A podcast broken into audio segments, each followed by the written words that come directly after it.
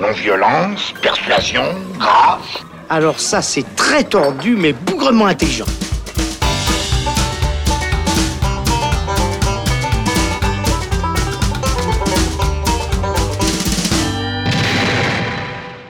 Salut, c'est Thibaut et on se retrouve dans le saloon pour faire le bilan cinéma du mois de novembre et même un peu de décembre puisqu'on enregistre un petit peu plus tard que d'habitude.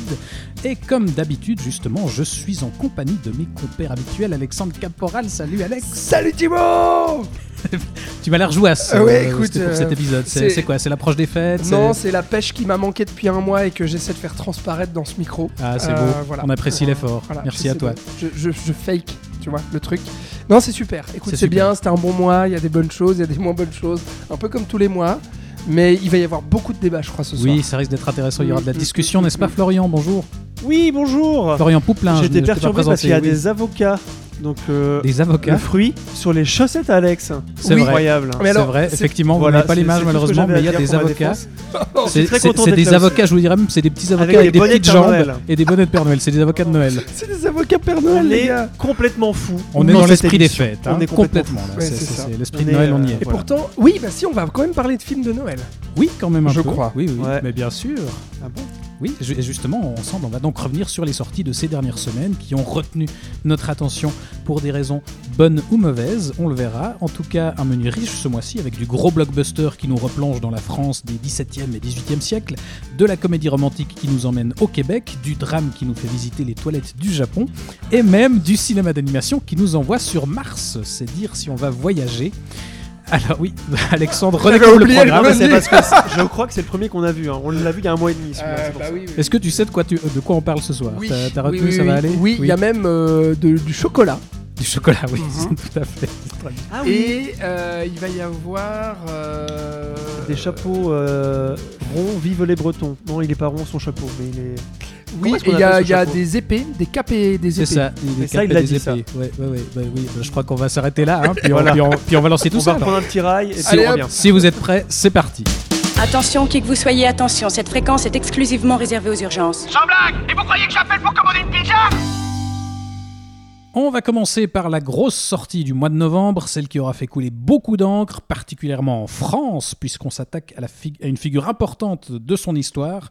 Je veux bien sûr parler du Napoléon de Ridley Scott, porté par Joaquin Phoenix, dans le rôle de l'empereur de France, et Vanessa Kirby dans celui de Joséphine de Beauharnais. Déjà, ils sont pas français, donc c'est un film de merde. Déjà, déjà, c'est vrai que déjà la réalité historique, hein, on Et s'en il parle tamponne, anglais, visiblement. quoi, Un franchement. accent américain. Tout ça dans un film produit pour la plateforme Apple TV+, sur laquelle euh, le film devrait sortir prochainement dans une version complète de plus de 4 heures, rendez-vous compte. Mais avant ça, on a donc eu une, droit à une sortie salle dans une version passablement raccourcie, puisqu'elle dure 2h40, donc quand même une bonne partie en moins. Et depuis sa sortie, le film se fait écharper, y compris par une bonne partie des spectateurs qui étaient encore restés cléments avec Ridley Scott ces dernières années.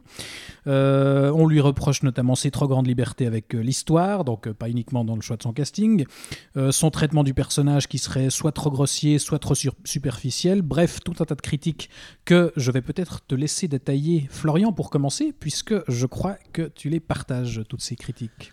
En effet. Euh, 2h40, c'est quand même long.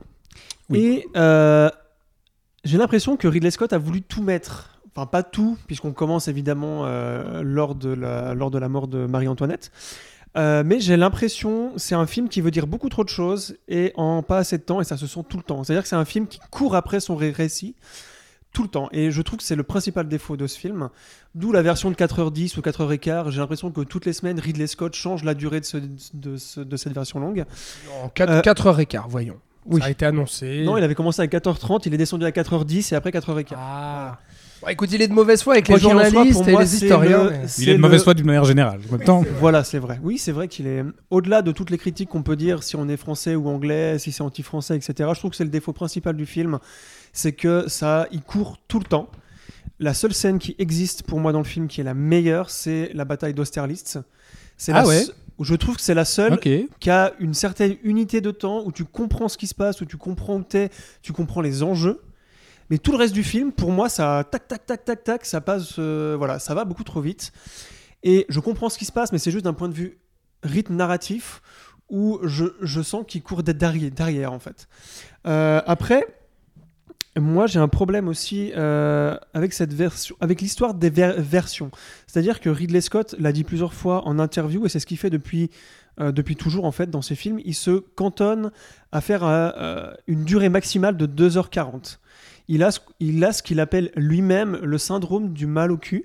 C'est-à-dire que dès qu'il revoit une version de Il son ça film comme ça monter et qu'il commence à avoir, oui oui oui, il- le bum ache. D'accord. Vraiment, hein, en interview, il, il le dit.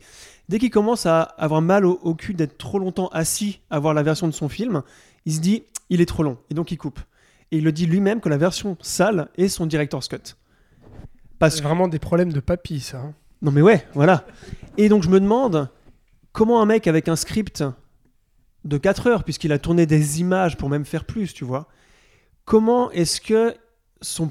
il a pu considérer son projet depuis le début viable en sachant de toute façon qu'il allait avoir mal au cul au bout de 2h40, puisqu'il a jamais dépassé les 2h40. Et moi, j'ai beaucoup, je me pose beaucoup de questions de comment Ridley Scott a abordé ce projet, s'il n'est pas allé trop vite, s'il n'a pas assez réfléchi ou que sais-je. Alors que c'est un personnage qui l'intéresse. Il l'a aussi dit qu'il est passionné par euh, comment est-ce qu'il a fait tout ça. Et surtout, moi, je trouve que c'est le meilleur point du film, c'est d'avoir lié sa relation avec euh, Joséphine et, et sa carrière mili- militaire, parce qu'on sait que euh, ben, quand elle le trompait, il était vénère et donc il était encore plus agressif sur le champ de bataille. Enfin, voilà, il y avait des liens à faire et tout ça, et c'est- assez bien fait, mais j'ai l'impression qu'il s'est tiré une balle dans le pied avec ça, si tu veux. Mais Et qu'il se mais- rattrape maintenant avec cette version de 4 heures qu'il appelle son director's cut, alors qu'au moment de la sortie en salle, il disait son director's cut, c'est celui-ci. Mais est-ce que c'est pas simplement euh, juste en fait la plateforme Apple qui, pour avoir une sortie salle, a, a demandé à couper le film parce que Non, 4h15, bien- bah, c'est pas possible c'est ce que de je viens de sortir dire. un truc. euh.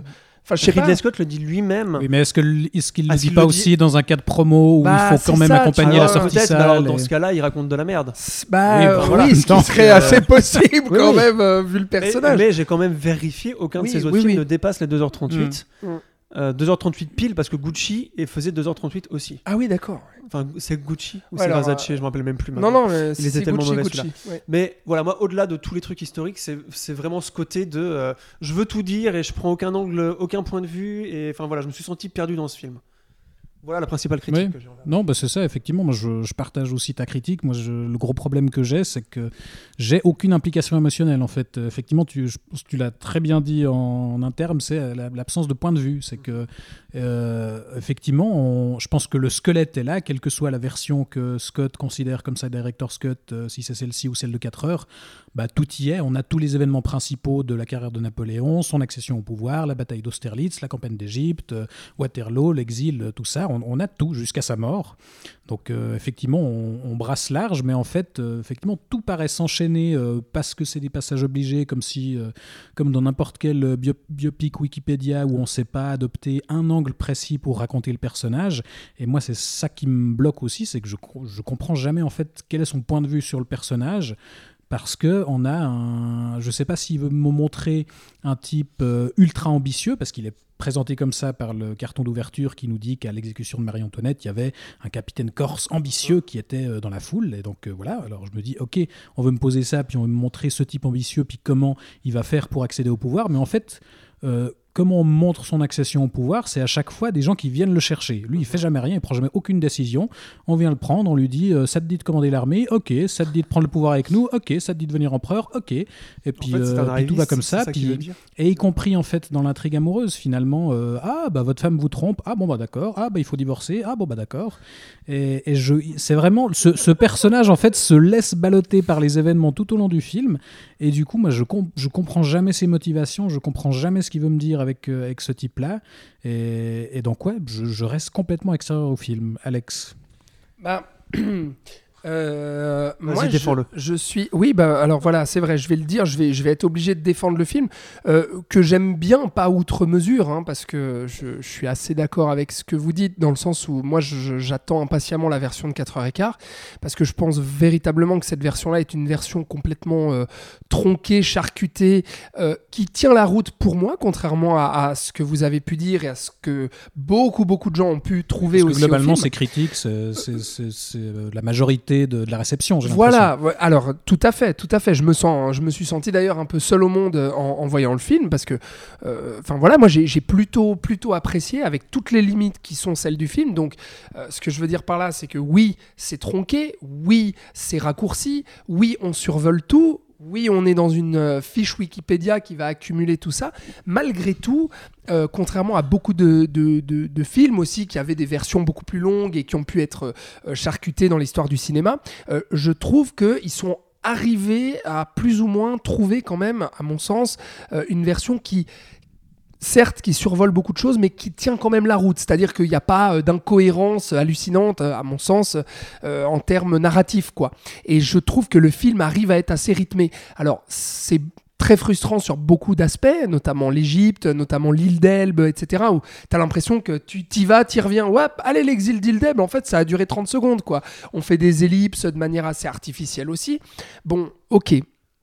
Par contre, Tout s'enchaîne de manière hyper rapide, mais c'est Oui. vrai qu'on n'a pas forcément la sensation qu'il y a un énorme trou dans, dans la voilà, narration. Voilà, ça, exactement. Et donc, je trouve que le film se regarde, et d'autant plus que je trouve des qualités formelles et de mise en scène euh, assez spectaculaires, et, et- et moi qui m'ont vraiment satisfait. Mais ça, je vais y revenir. Par contre, pour rester sur l'aspect euh, purement euh, narratif, je suis d'accord avec vous sur euh, toutes les réserves que je viens de citer. Par contre, là où je suis pas d'accord avec vous, c'est que malgré tout ça, je trouve quand même qu'il y a un point de vue en fait qui est donné sur le personnage. Euh, certes, il est présenté, comme tu le dis Thibaut, de manière euh, euh, assez, comment dire, passive en tout cas sur, euh, sur pas mal de décisions en fait. Mais moi je trouve que ça participe en fait à, la grosse charge que veut faire Ridley Scott. Euh, parce que c'est vraiment un portrait au vitriol. Bah euh, voilà, certes ça a été énormément critiqué, mais il peut livrer sa version d'un Anglais qui regarde l'histoire de France qui était à cette époque-là le pire ennemi de l'Angleterre quoi. Et donc je trouve intéressant de voir ça et à la fois d'amener et moi je trouve qu'il arrive quand même à le faire, pas de manière très subtile certes, mais quand même de montrer que euh, ce qu'il veut nous dire sur Napoléon, c'est qu'à la fois, oui, l'ambition, moi je trouve qu'il arrive à la montrer, c'est-à-dire qu'on sent que c'est un homme qui est profondément habité d'une mission. On sent que ce mec-là ne se pose pas beaucoup de questions, mais il avance comme ça et La il France. est habité d'une mission pour la France.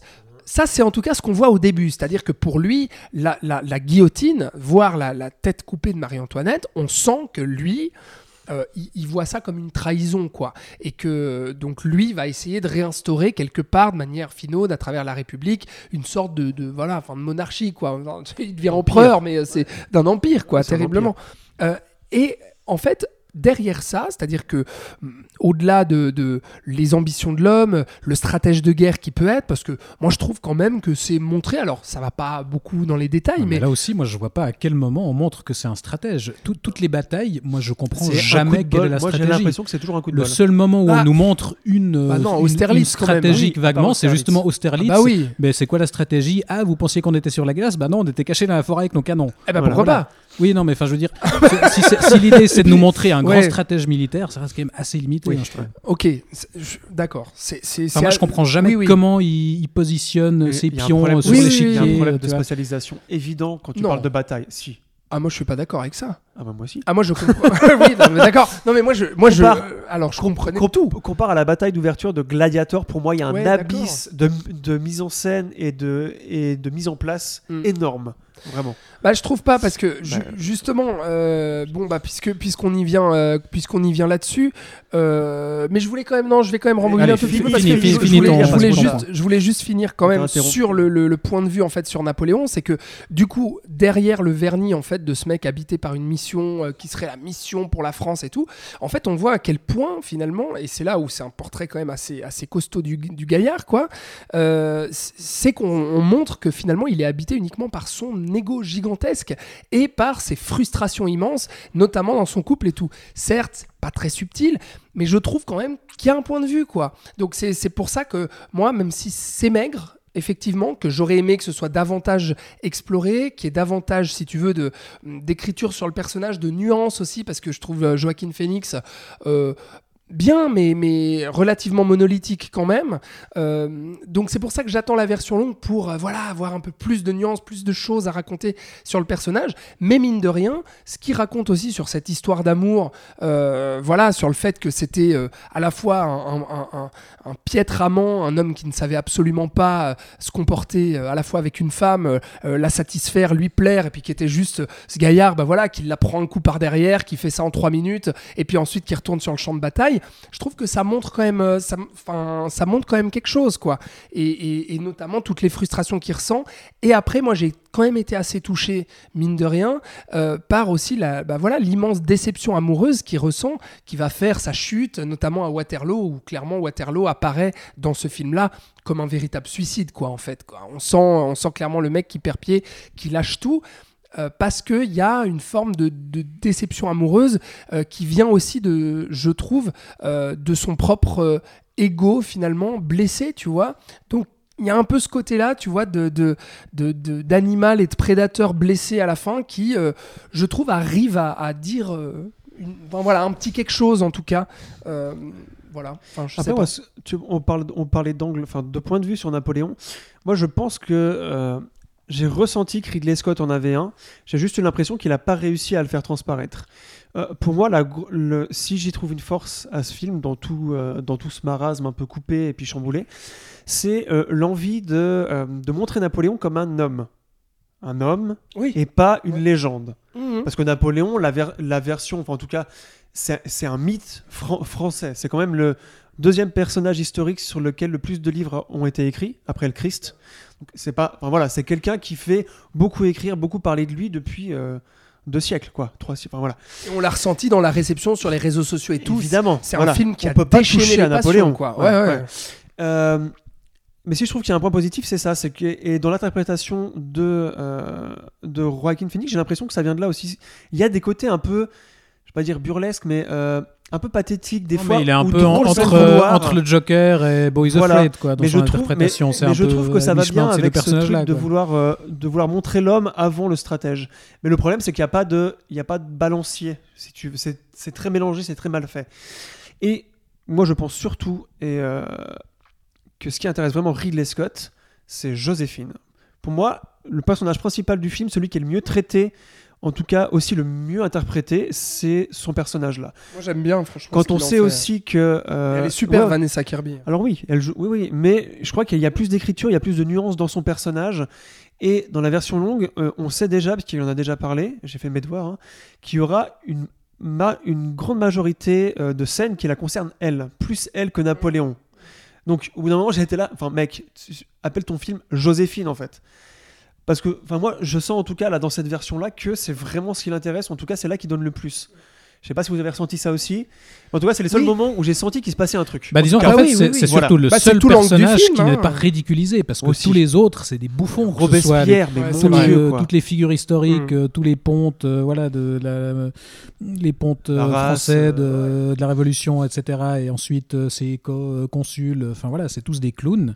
Et euh, effectivement, lui aussi, il est ridiculisé, mais elle, effectivement, c'est le seul personnage un tant soit peu digne.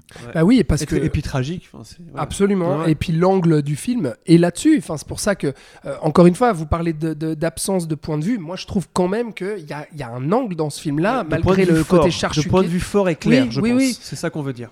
Alors, c'est, c'est- c'est- c'est- j'entends, j'entends tout à on fait. le devine parce que nous aussi, on a une certaine lecture du cinéma parce qu'on a l'habitude, parce qu'on est cinéphile, parce qu'on analyse. Mm. Tu vois, mais je, je comprends que des gens français, qui plus est, voient ce film, qui comprennent pas ce que Ridley Scott veut raconter à part des erreurs historiques. Ça peut être aussi com- compris comme ça, tu vois. Mmh, mais malgré tout, moi je trouve que c'est vraiment centré sur l'histoire d'amour, justement, quoi. Euh, la- Oui. la- de la rencontre à la passion, à la tromperie, euh, Pourquoi au couple pas qui se délite pourquoi euh, et à la mort, quoi, tu vois. beaucoup de trucs euh, Ouais. de oui, il est Oui, arrivé au effectivement, pouvoir parce que pourquoi gna, ne pas Ouais. laisser les Moi, j'aurais batailles hors adoré champ qu'il fasse que pourquoi- ça.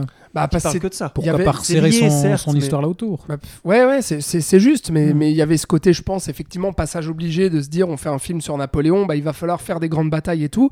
Quoi qu'il en soit, juste un petit mot aussi quand même sur euh, le personnage de Joséphine, Oui. Euh, euh, même si c'est. Enfin, je suis- d'accord avec tout ce que tu as dit, Florian, mais euh, il y a quand même un petit problème de casting. Il faut quand même le dire, même si elle est super, Vanessa Kirby. Je veux dire, on parlait d'erreur historique.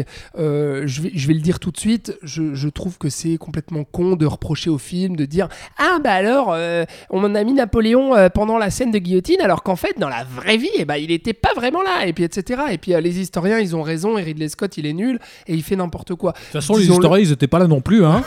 c'est ça qui dit, voilà, Ridley. voilà, donc Ridley Scott est très con aussi d'avoir répondu ce genre de conneries. Après, voilà, tu, tu, tu fais un, tu fais du cinéma, tu fais de la fiction. Donc à un moment donné, tu donnes de toute manière une vision, une vision d'auteur sur une- un personnage historique. Tu n'es pas en train de faire un documentaire historique destiné aux écoles, quoi, et destiné, destiné au manuel historique. Tu fais une interprétation euh, du personnage. Donc voilà, je voulais juste parler de ça parce que ça, ça, ça a fait quand même beaucoup couler d'encre euh, là-dessus. Mais je vais rebondir. Tu voulais encore Non, va- va- vas-y, vas-y, vas-y, vas-y. On parle beaucoup d'erreurs historiques, mais pour moi, ce ne sont pas des erreurs, ce sont des choix. Puisqu'il savait, je veux dire. Ridley Scott, il est quand même entouré de conseillers Bah historiques bah qui oui. sont au courant. Il a, je pense, lu quelques bouquins sur Bah Napoléon, sinon il ferait pas un film. Je pense qu'il sait tout ça. Donc pour moi, ce sont des choix. Euh, ce choix de euh, ce fameux truc de Marie-Antoinette, ça dérange pas. Ça permet en Non. une scène de gagner du temps et de présenter Napoléon Exact. et la fin de la révolution. Enfin, la révolution. Et du coup, son Moi, ce qui me regard dérange sur la plus, révolution aussi. c'est en fait c'est certains choix qui contredisent le personnage historique. Pour moi, cette première scène avec Marie-Antoinette ne contredit pas Napoléon. Il y a d'autres, par contre, on a aussi parlé euh, des, coups de, euh, des coups de canon sur les pyramides. Ça, typiquement, c'est quelque chose que j'ai eu beaucoup plus de mal à comprendre. Oui, c'est une oui, critique que je comprends parce que euh, on sait ou on sait pas, mais Napoléon euh, était euh, fasciné par Ouais. la civilisation égyptienne. Mm. Il, n'a donc jamais tiré de boulet de canon. Ouais. Et quand Et il là, est allé en Égypte, gros bousin qui voilà, ça. Et ça, ça me gêne plus parce que du coup, ça dénature le personnage. Et même dans le film lui-même, ça le dénature. Voilà. Ouais, Donc il y, a y certains choix historiques que je comprends parce qu'il veut gagner beaucoup de temps. Mais d'autres où je suis là, t'aurais pu. Enfin voilà. Il aurait peut-être bien pu. sûr, voilà. Après, on sait aussi que la que toute la pré-prod et le tournage a été super compliqué parce que les producteurs l'ont fait chier énormément. Mm. Je sais pas si vous avez lu ça aussi. Oui, oui, oui. Mais donc, voilà, enfin. Pour être un peu de son côté aussi, parce qu'il n'y a pas de méchant ou de gentil dans cette histoire. Mm. Je pense pas que Ridley Scott s'est dit Ouais, ouais. je vais faire un film anti-français. Enfin, le soit truc qui me fait chier dans les avec historiques. de, Oui, oui, voilà, le truc qui me fait chier dans les- l'écartage ou bien. Bah exactement, ouais ouais, bah c'est que en fait euh, Joséphine était cen- censée être plus âgée que Napoléon de, de plus de 5 ans et ça a son importance. Pourquoi? Parce que le nœud du film quand même, le nœud dramatique de cette relation amoureuse et de cette déception amoureuse, c'est que Napoléon veut absolument un héritier et que à ce moment-là, Joséphine qui a déjà eu des enfants ne peut plus tomber enceinte euh, pour euh, diverses raisons mais notamment liées certainement à son âge Mais aussi. Elle a déjà eu des enfants et ça, ils le disent jamais. Voilà. Ouais, ouais. Alors, on les Si, voit on les les voit au enfants, début. on les voit. Mais c'est vrai qu'on on passe pas beaucoup de temps dessus, mais voilà. Mais le gros problème, c'est qu'elle est censée être plus âgée et que du coup, ça, ça tenait justement de cette relation où euh, bah, Napoléon, euh, euh, notamment sur le fait qu'il était ridiculisé dans les tromperies, etc. Bah, c'était aussi lié que il y avait cette relation où elle, elle vra- vraiment, elle était l'aînée sur lui, tu vois. Et là, en fait, c'est l'inverse, mais d'un écart de 15 ans. C'est-à-dire que Joaquin Phoenix est âgé de 15 ans, euh, 15 ans plus vieux que Vanessa Kirby. Du coup, je trouve que là-dessus, ça. Alors, c'est pas un souci de réinterpréter, etc. Mais quand justement Mais tu quand veux faire ton nœud dramatique. Ce que tu veux raconter, effectivement, bah voilà, donc euh, moi j'ai un petit problème là-dessus. Tu, tu voulais enchaîner sur euh, quelque chose, euh, mon cher Titi? Non, écoute, poli quand je- même là. On se donne Hein la parole et tout. Mais oui, c'est bien. Sympa, Non, non, hein. Oh, c'est bah, écoute, moi voilà, j'ai fait part de ce qui, ce qui me bloque le plus, c'est cette Bon, et alors toi, de les vue, scènes mais- de bataille, non, toi. Mais non, parce que non, mais alors merde. non, mais parce que là aussi, moi j'ai un problème de point de vue. Je sais pas de de- de- d'où où on est, où on se place. Non, mais sérieux? Mais oui. Mais, et- mais du coup, je, je trouve ça absolument pas immersif en fait. Pas du tout. C'est pas vrai. Pas mais jamais. Bon, alors justement, Parce qu'on est tout à l'extérieur et, je, et trouve en plus, c'est, enfin, je trouve assez représentatif du film dans son ensemble, c'est que c'est, c'est hyper grossier quoi. Enfin, c'est bêtement gore où t'as des, ça charcle de tous les côtés. Bêtement gore. et c'est esthétisant, mais, euh, mais ça raconte pas grand chose. Et... Bah si, non, mais c'est Mais bêtement, bêtement gore. gore, bah non, Bien sûr. c'est bah, c'est gore, mais comme la plupart des films de Ridley Scott, moi putain ça me fait plaisir quand on traite d'un film d'époque comme ça avec des bastons. Moi j'en peux plus de tous ces films hollywoodiens qui euh, Où tout est propre, dire, où il bah y a pas de oui, sang. où il faut que ce soit un PG-13, gna gna gna, machin. Putain, là au moins euh, ça y va, Mais ça alors, charque. Qu'on se mette d'accord, j'ai rien contre le gore en tant euh, que qui tel, sont- mais, Non, mais mais là je trouve ça un peu. enfin, je- je- c'est pas bien que ce soit représenté. Enfin, je sais C'est pas. un J'ai l'impression de voir. Ridley Scott qui est là. je vais foutre du sang partout. Vous allez être dégoûté par ce plan. C'est vraiment ça que je ressens dans ces scènes Le de- truc du de cheval qui se prend un gros canon. Bah, euh, ça, à la limite, c'est un super. moment euh, voilà, où t'as as quelque chose qui se passe à ce moment-là, mais le, le reste, ouais, je, Ah Bah, moi je trouve que je justement. reste vraiment extérieur à ces Ah scènes ouais. de bataille. Ah bah moi, l'immersion, justement, elle participe à ça. Et, et justement, pour moi, c'est le gros point positif du film parce que là, on a beaucoup, beaucoup parlé du fond, euh, je, même parce, où je reconnais beaucoup, beaucoup de défauts, euh, même si je défends un peu. Là, par contre, où je défends vraiment le film, c'est sur la forme. C'est-à-dire que j'ai du mal, et d'ailleurs, je, comprends pas, Thibaut, que. euh, que tu ne relèves pas, si tu veux, le côté spectaculaire du film, dans le sens où, pour moi, euh, j'étais vraiment euh, époustouflé euh, en salle. Vraiment, je pèse mes mots sur les scènes de bataille. Ça faisait longtemps que j'avais pas vu des scènes de bataille pareilles. Euh, ça m'a fait le même effet que dans le dernier duel, même s'il y a moins de scènes comme ça, vraiment d'affrontements épiques. Mais là, de voir ces scènes à- sur le champ, à Waterloo, à Austerlitz, avec les chevaux qui tombent dans la glace, le sang qui se mêle à l'eau, etc. Certes, on peut voir le, le côté esthète C'est de, de Ridley. Scott. Non, mais franchement, euh, enfin, ça chie, quoi, pour pas dire les, les choses euh, autrement. Euh, je, je trouvais assez spectaculaire. Euh, et, et dans le montage aussi, et puis avec euh, justement la, la- comment dire, euh, la gestion des, des- des plans larges, euh, des plans aériens, etc., qui permettaient, je trouve, euh, une belle qualité. Après, la photo, oui, on peut. Moi, je trouve que Braveheart, peut un peu terne, tout ça. quoi. Oui, c'est un peu terne. La photo, je suis d'accord. ça C'est un peu la mode voilà. des films historiques Voilà. où il fait toujours gris et il pleut. Enfin, Exactement. il pleut pas, mais genre le, le, le- le ciel est gris. Puis Ouais. le passé, ça a été triste quand Ça, même. je suis assez, je suis assez d'accord. Mais par contre, pour les scènes de bataille, euh, ouais, moi j'ai trouvé qu'il y avait vraiment, euh, vraiment une ampleur, vraiment du spectacle, euh, avec, enfin, tu vois, euh, vrai cinéma, quoi, avec des putains de figurants. Enfin, ça, ça, ça y allait, quoi. Donc, ça m'a fait plaisir, en fait, de voir ça, même si je me dis, bon, ouais, j'attends la version intégrale, quoi. Parce que... Non, mais pour le coup, moi je suis aussi assez curieux de voir cette version complète parce que peut-être que ça permettra de rééquilibrer un peu certaines choses et, et de justement de préciser un peu le point de vue que moi j'ai de la peine à. Et je doute que ça change vraiment ton avis, vu euh, que Bah, t'as là-dessus. euh. Non, mais écoute, des, des fois on est surpris, vraiment, des, Oui. des versions longues, ça peut vraiment changer un film. du- Oui, mais là, tout même tout. formellement, le film te plaît pas du tout. Non, formellement. Non, mais si, non, si tu mais- plus d'espace, peut-être que tu as plus le temps de rentrer dans non, les mais scènes. c'est ça. je sais Si, pas, tu si vois. les Ouais. scènes ont un, un montage, un découpage différent, peut-être que justement il y a, il y a un point de vue que je comprendrais mieux, puis qui du coup m'im- m'im- m'impliquerait mieux Mm. émotionnellement. Donc, euh, je sais- À part ça, pour revenir sur Apple, Apple TV+, j'ai cru, j'ai cru comprendre que tu disais, ou que l'un d'entre vous disait qu'ils avaient peut-être fait chier euh, Ridley Scott pour faire un cut de 2h30. Parce que sortir Mais- un film de ouais, non, 4h15 mais en salle. euh, Scorsese, Killers of the Flower Moon, il fait 3h30, c'est Apple TV+. Moi, je pense qu'il y a, y quelque chose qui va pas avec Ridley Scott dans ce film. Dans le sens où je... Il était pas sûr. Moi, il y a un truc qui... Enfin, voilà, au niveau de sa genèse, il y a un truc où il était pas sûr, où il a mal géré je sais pas quoi. Parce que Scorsese, il fait son film de 3h30, c'est un chef-d'œuvre, c'est son directeur Scott, il y a pas de problème, et c'est avec... Enfin, tu vois, je me questionne juste juste sur ça. Pour finir, un petit big up à euh, Rupert Everett, qui je trouve est le meilleur comédien de tout le film. En Wellington, je le trouve superbe. C'est un acteur que j'aime beaucoup. Ça faisait longtemps que je l'avais plus vu en salle. D'ailleurs, j'ai eu du mal à le reconnaître parce que j'étais là, putain, il a pris un coup de vieux. Et je trouve qu'il le fait, mais parfaitement bien. Voilà. Ouais, bah, Encore écoute, un point euh, positif, Merci tu pour vois. ça. Bah, On comme quoi, ton côté, quand Alex, on quand arrive même. à en trouver, c'est Non, bien. alors par contre, faut quand même dire que le film. euh, Non, enfin, je sais pas si t'allais le dire, Thibaut, mais le film Non, mais a dis-le- bien dis-le marché au oui. box-office quand Oui. même, on, peut, on peut le dire. Bah oui, malgré tout ça, parce que On bah, peut le effectivement, dire. je pense qu'il y a l'appel du, du grand spectacle, de Ridley Scott, Napoléon, quand même. de, la figure historique. euh, Non, mais tu vois, c'est une convergence de plein d'intérêts, donc de plein de publics différents, j'imagine. Donc oui, le film marche plutôt bien. Ça a été vraiment le film de, de, de cette, de cette fin d'année, il faut dire, en termes d'engouement euh, populaire. euh, enfin, moi, j'en entendais beaucoup parler euh, autour de moi aussi, euh, dans, dans les médias, bien sûr, mais. euh, ça a fait beaucoup parler et ça, ça a fait beaucoup jaser aussi quoi. Et je trouve, euh, je Et trouve ça cool fait parler finalement. aussi des gens qui n'étaient pas forcément cinéphiles ou des médias qui n'étatéient pas forcément spécialisés en cinéma. Et ça, euh, rien que pour ça, c'est c'est cool, quoi. Valeurs actuelles, tout ça, tu vois, je pense qu'ils parlé. tu vois. mais, mais certainement. Valeurs actuelles, pardon. Il y en a, Oui, il y en a prononce bien s'il te plaît. Et voilà, c'est pas un grand film, mais je, je, je, je suis obligé de le bien, défendre bien, je pense que tu as, tu as pu euh, défendre euh, ton truc. Il se prend une telle volée de bois vert que, Et- et que nuancé, euh, Release de Scott Cut, quoi. Oui, Non, bah, écoute, on exact. espère voir un jour cette version de 4 heures et savoir si ça, si ça changera drastiquement notre point de vue. On reviendra dessus si c'est le cas.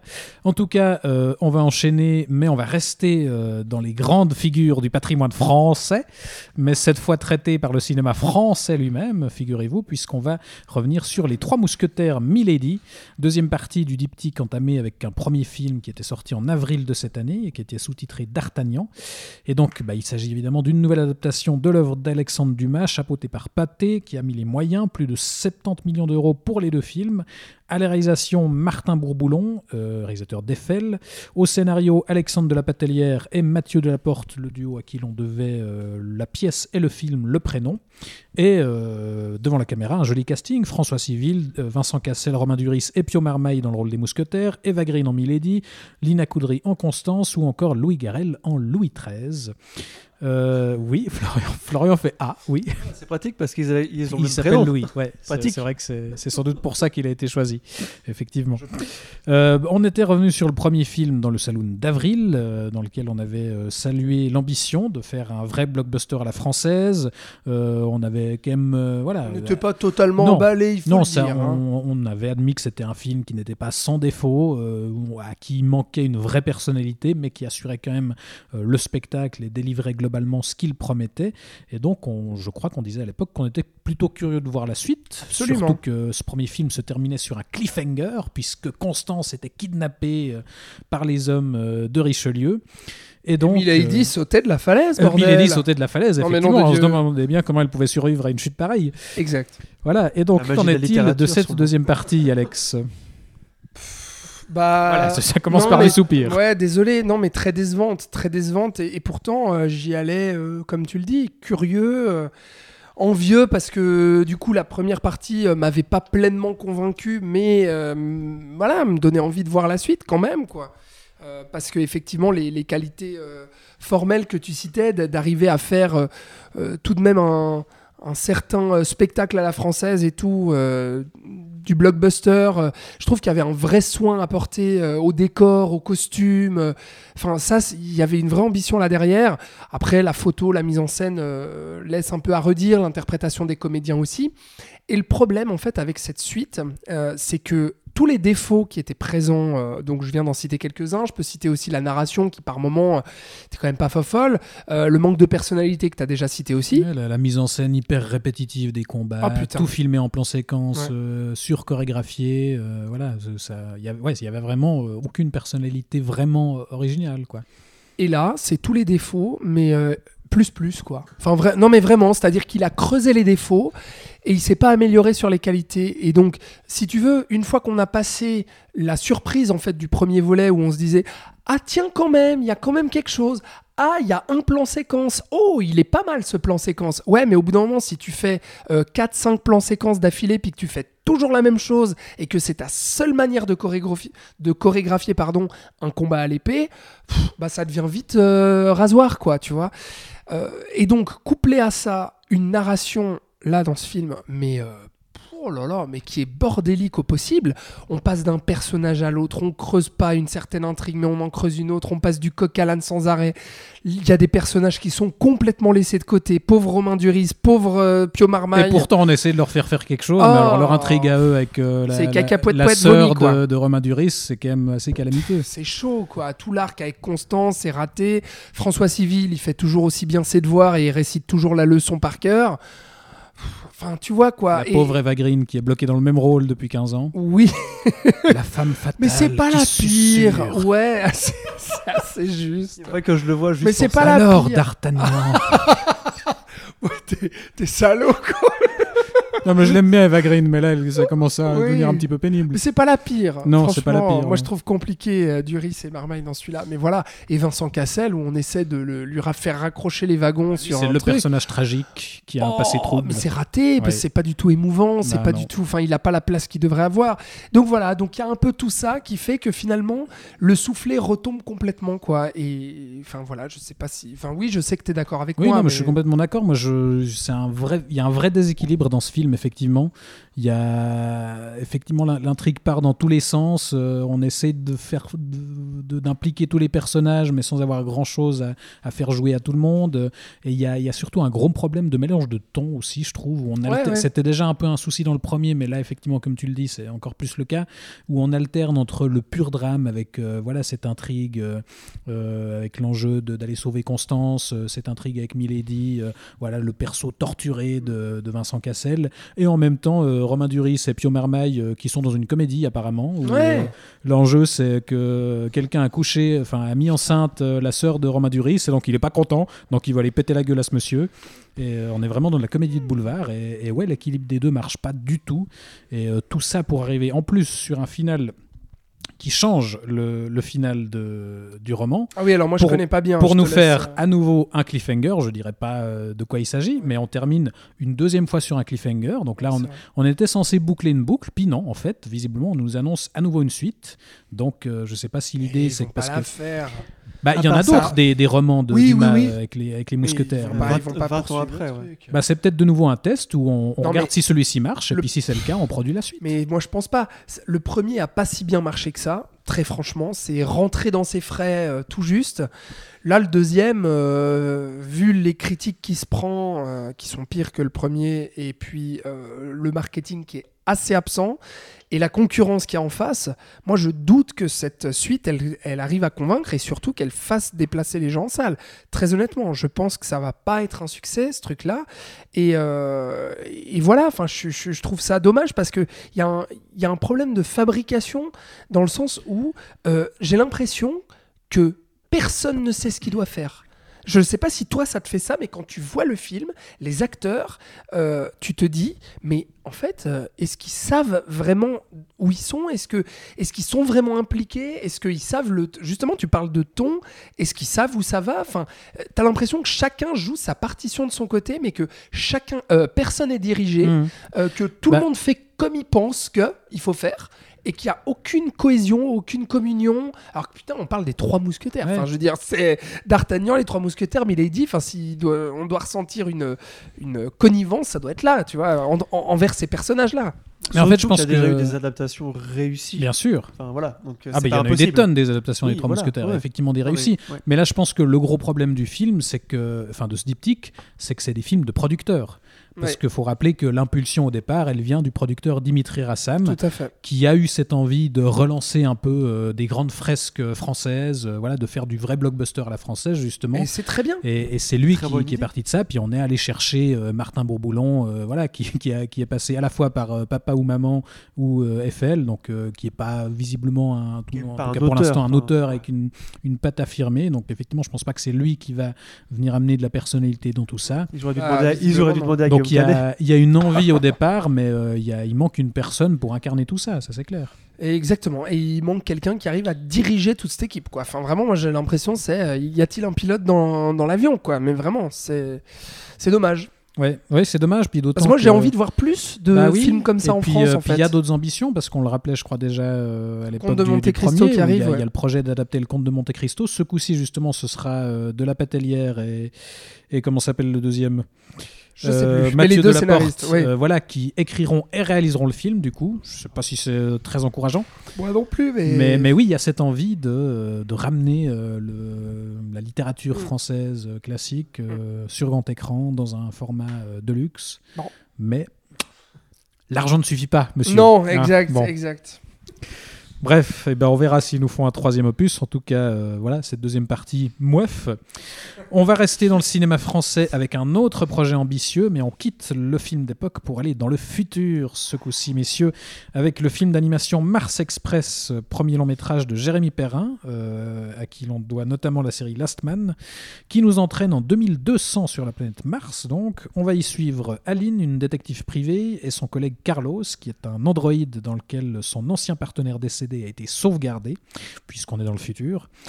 Euh, tous les deux, ils vont enquêter sur la disparition d'une jeune étudiante en cybernétique et ils vont peu à peu découvrir que tout ça pourrait être lié à un vaste complot qui menace toute la planète. Euh, le film a eu un joli bouche à oreille en France après être passé par Cannes et Annecy. Il a eu droit à une, petite sortie en Suisse, mais on tenait euh, à revenir dessus parce que bah, ça reste une proposition assez rare et je crois plutôt réjouissante, n'est-ce pas Florian?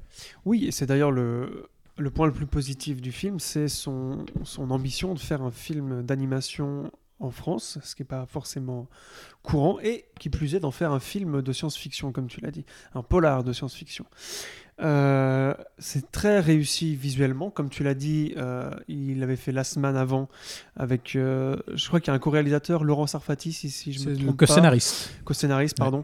Et il y en a un troisième, Michael Robert, qui était le directeur artistique sur Last Man, qui est à nouveau là.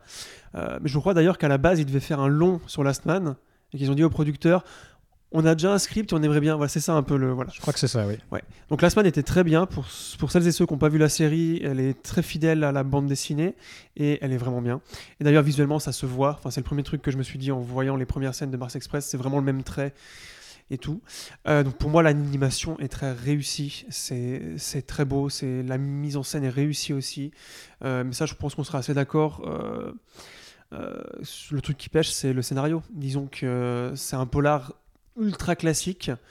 Euh, et dans son ambition aussi de montrer un monde de science-fiction, disons que ils, ils ont eu tellement d'influences qui sont excessivement visibles.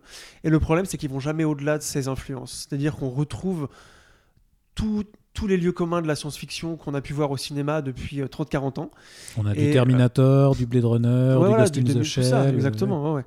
Euh, bon, Ghost in the Shell, ça pouvait encore aller vu que c'est un animé, enfin tu vois. Mais... Et euh, pense beaucoup à Ghost in the Shell parce que Oui. il faut quand même a cette spécifier que cette de identité animation-là, et tout ça. ouais. elle est très proche de l'animation japonaise, tu Oui. vois, dans le style Ben, graphique. Last Man, déjà euh, été un, un pastiche entre guillemets du manga, enfin de du genre manga. Non, mais donc c'est hyper inspiré de la culture japonaise et Ouais, ouais. beaucoup de la science-fiction japonaise et tout ça. Et puis Ghost in the Shell, ça apparaît là comme ça, Mhm. énorme.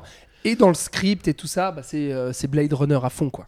Le problème, c'est que ça va jamais au-delà, ça propose jamais quelque chose de propre à ce réalisateur-là. On sent pas une personnalité. On sent plutôt un espèce de best-of de tout ce qui a déjà été fait, mais euh, en moins bien.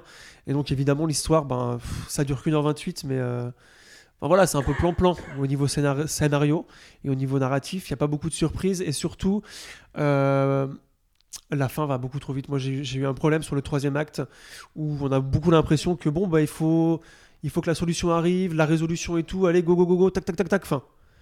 Je sais pas si vous avez cette impression-là. Moi, je trouve qu'il y a beaucoup Bah, de mise en place, beaucoup de a... mise en contexte et de mise en, en univers. Je sais Mhm. pas si on peut dire ça. Oui, bien et que sûr. dès que c'est lancé un peu, ben ça va super vite, quoi. Allez, défends-le, Thibaut. Non, oui, effectivement, tu as bien senti le truc. J'ai plutôt envie de défendre le film. Moi, effectivement, il y a, un déséquilibre dans, le script. Ça, manque un chouïa de, rigueur dans, l'écriture et dans le développement de, l'intrigue. Maintenant, je ne suis pas tout à fait d'accord. Effectivement, les, influences sont parfois hyper visibles, euh, y compris, euh, voilà, par exemple, à un moment, il reprend littéralement euh, une séquence de poursuite de Terminator 2.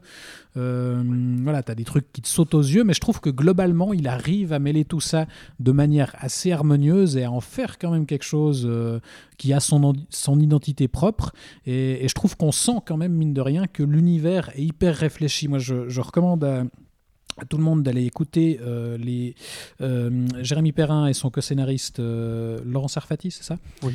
Sont Oui. passés chez Capture Mag pour, euh, pour un épisode bah, spécial où ils étaient interviewés. J'ai j'ai écouté, ouais. voilà, et, et je trouve très intéressant, notamment de les entendre parler justement de, de la, de la façon dont ils ont imaginé justement cet univers et, et à quel point en fait ils ont réfléchi à euh, tout ce qui précède justement euh, l'intrigue et comment euh, tout s'est formé sur cette planète Mars. Voilà, enfin, il y a un univers très, très réfléchi et très pensé dans la façon de construire euh, cette société euh, futuriste.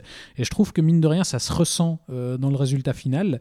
Et il y a plein d'idées de science-fiction qui sont là encore pas toujours très originales, mais, mais qui marchent à fond. Moi, ce- cette idée de voilà des morts qu'on a sauvegardés dans des, dans des androïdes, je trouve qu'elle marche bien. Il y a toute une intrigue justement avec ce collègue qui a une, une version numérique de, de son ancien partenaire, euh, où il a son, sa propre intrigue avec euh, bah, son ancienne famille, et justement ce- cette, cette question de en fait maintenant c'est une machine, mais il a les souvenirs de, de son lui euh, humain, et il y a tout un truc qui travaille là-dessus qui est assez intéressant, puis, puis plein de petites choses dans l'univers se- ce système de communication par la pensée, un peu où ils se font des espèces d'appels Skype euh, euh, dans la tête euh, à la place du téléphone. on a vu ça ailleurs sans doute, mais je trouve que ça marche assez bien la manière dont ils le représentent. Puis il y a plein de, petits trucs. Cette idée, c'est tout con, mais l'héroïne est une ancienne alcoolique et donc on a un monde hein, où elle va dans un bar et on voit qu'en fait, y a, sur les bouteilles, on peut mettre un mode sobriété et donc ça bloque les bouteilles automatiquement. Puis voilà, tout- toutes ces des petites idées de technologie comme ça qui participent à, à former un, un univers et un tout assez cohérent. Donc euh, même si euh, je, je reconnais volontiers des limites dans, dans l'intrigue euh, en elle-même, je trouve qu'il y, a- il y a une vraie proposition qui fait, qui fait plaisir à voir. En tout cas, Mais moi qui m'a assez...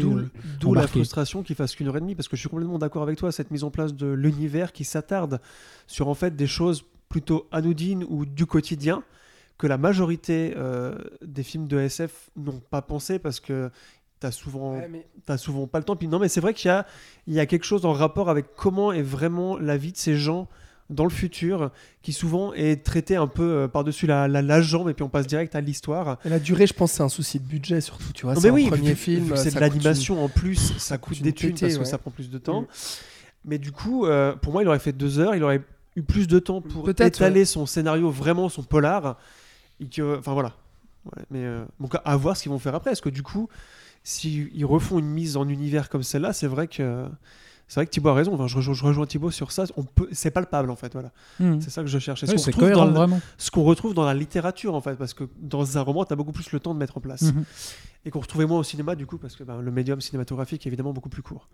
Alex, toi, Mars Express. Bah écoute, moi je suis plutôt du côté de Florian, mais un poil plus positif. Enfin, je me situe entre vous deux en gros.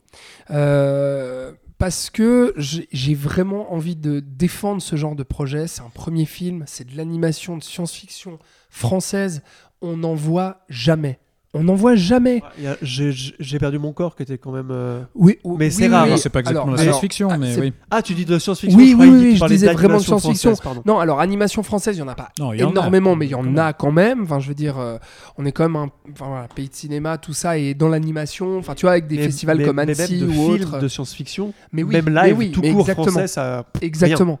Donc j'ai vraiment envie de défendre ça, surtout que visuellement, je trouve euh, tout ce que vous avez dit sur les qualités formelles, euh, c'est là quoi. Enfin, je veux dire, c'est visuellement la mise en scène et tout, euh, il y a vraiment quelque chose dans le trait euh, de, de- l'animation. Je trouve aussi assez, même si ça reprend justement ce que je disais de la, la culture japonaise, manga et autres, il y a quand même, y a quand même quelque chose, il y a quand même de la personnalité. Et dans l'univers aussi, je- voilà, je suis quand même assez d'accord avec ce que tu dis, Thibaut, malgré, euh, euh, malgré les références et tout, il arrive quand même à proposer quelque chose. Moi, le- problème que j'ai, au-delà du script, euh, enfin, non, dans le script, c'est vraiment le problème des personnages. C'est-à-dire que déjà, cette intrigue, je trouve qu'elle est mal posée, c'est trop compliqué dès le début, c'est mal expliqué, c'est mal branlé.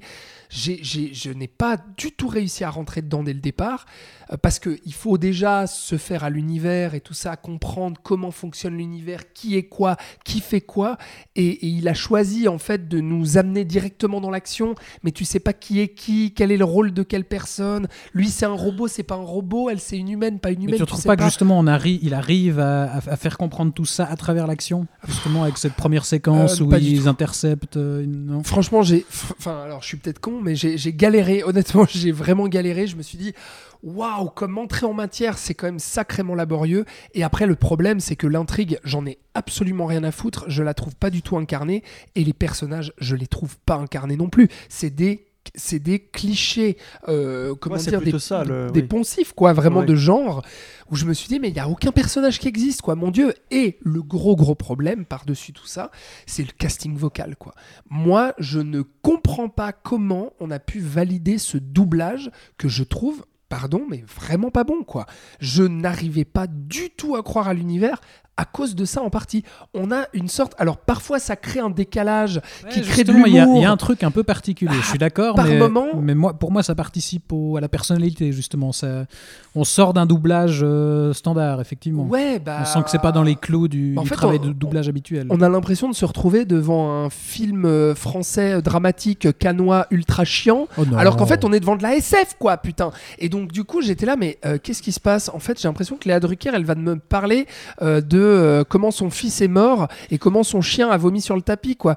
Enfin, je sais pas. Et, et, en fait, euh, putain, c'est censé être une inspectrice dans un monde SF. Enfin, ça, je sais pas. Il y, a y a un truc comme ça pour moi qui ne fonctionnait pas du tout dans le, dans le casting vocal. Je, je- du coup, ça plus ça plus ça, ça me tenait à distance totalement. Et en même temps, j'étais fasciné par ce que je voyais en termes d'animation. Donc, du coup, je suis un peu le cul entre deux chaises, quoi. Je suis un peu là, bon, mais j'ai quand même envie de défendre ça.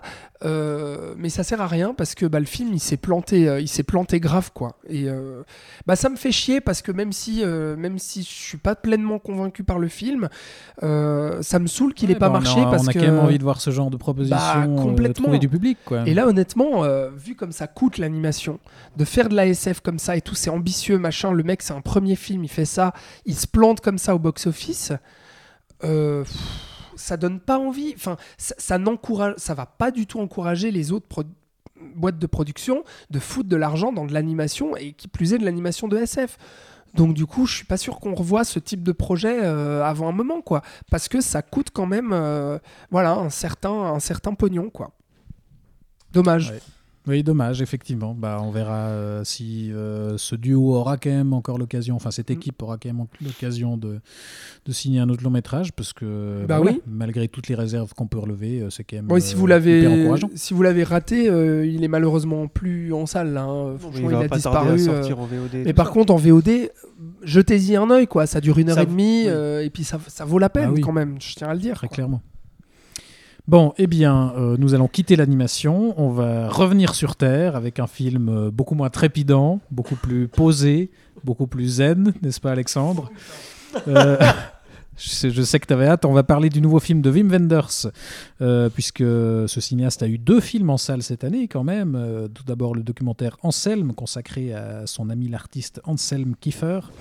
Et euh, un deuxième film, celui qui nous intéresse ici, Perfect Days, euh, donc drame qui nous fait suivre le quotidien d'Hirayama, un quinquagénaire qui travaille à l'entretien des toilettes publiques à Tokyo.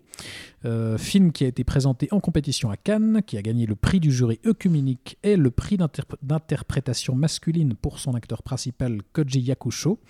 Donc voilà, tout ça a été plutôt intrigant et je crois que tu as toi aussi été conquis, Florian. c'est le va qu'on puisse garder euh, le les réserves pour après. Oui, et puis je vais pas Oui. servir à grand chose sur ce film, les amis. hein. Donc oui, euh, grand film pour moi. Vraiment, euh, j'ai complètement adoré. En même temps, c'est mon type de film. hein. Je suis passionné de cinéma japonais, comme euh, vous le savez. Et de Ozu en T'adores les particulier. toilettes aussi. Il adore C'est les un films truc chiants. que j'aime beaucoup, ouais. Mais c'est toi qui es chiant, tais-toi. Ça vaut la peine de dire chiant quand on parle de toilettes. Hein. Bref, C'est cadeau. grand film politique et grand film spirituel pour moi. Politique car euh, présenter un personnage au Japon qui travaille dans les toilettes, c'est quand même quelque chose. Euh, surtout qu'on comprend euh, un moment de l'intrigue que c'est un choix de vie, c'est pas quelque chose de subi de la part du, personnage. Et quand on connaît un peu la société japonaise, choisir un des métiers les plus dégradants possibles, euh, c'est qu'il y a quelque chose derrière. Donc déjà ça c'est un choix très politique de se retirer de la culture quand même très capitaliste que ce pays a, avec les, fameux salarymen, etc., etc. Ils ont vraiment une culture de ça. Et lui va donc aller à l'inverse, mais va quand même rester japonais, puisqu'il va y avoir tout ce concept de ritualisation, puisque toute sa vie est cadrée et répétée. C'est pour ça que ce sont des jours parfaits, comme le titre euh, l'indique.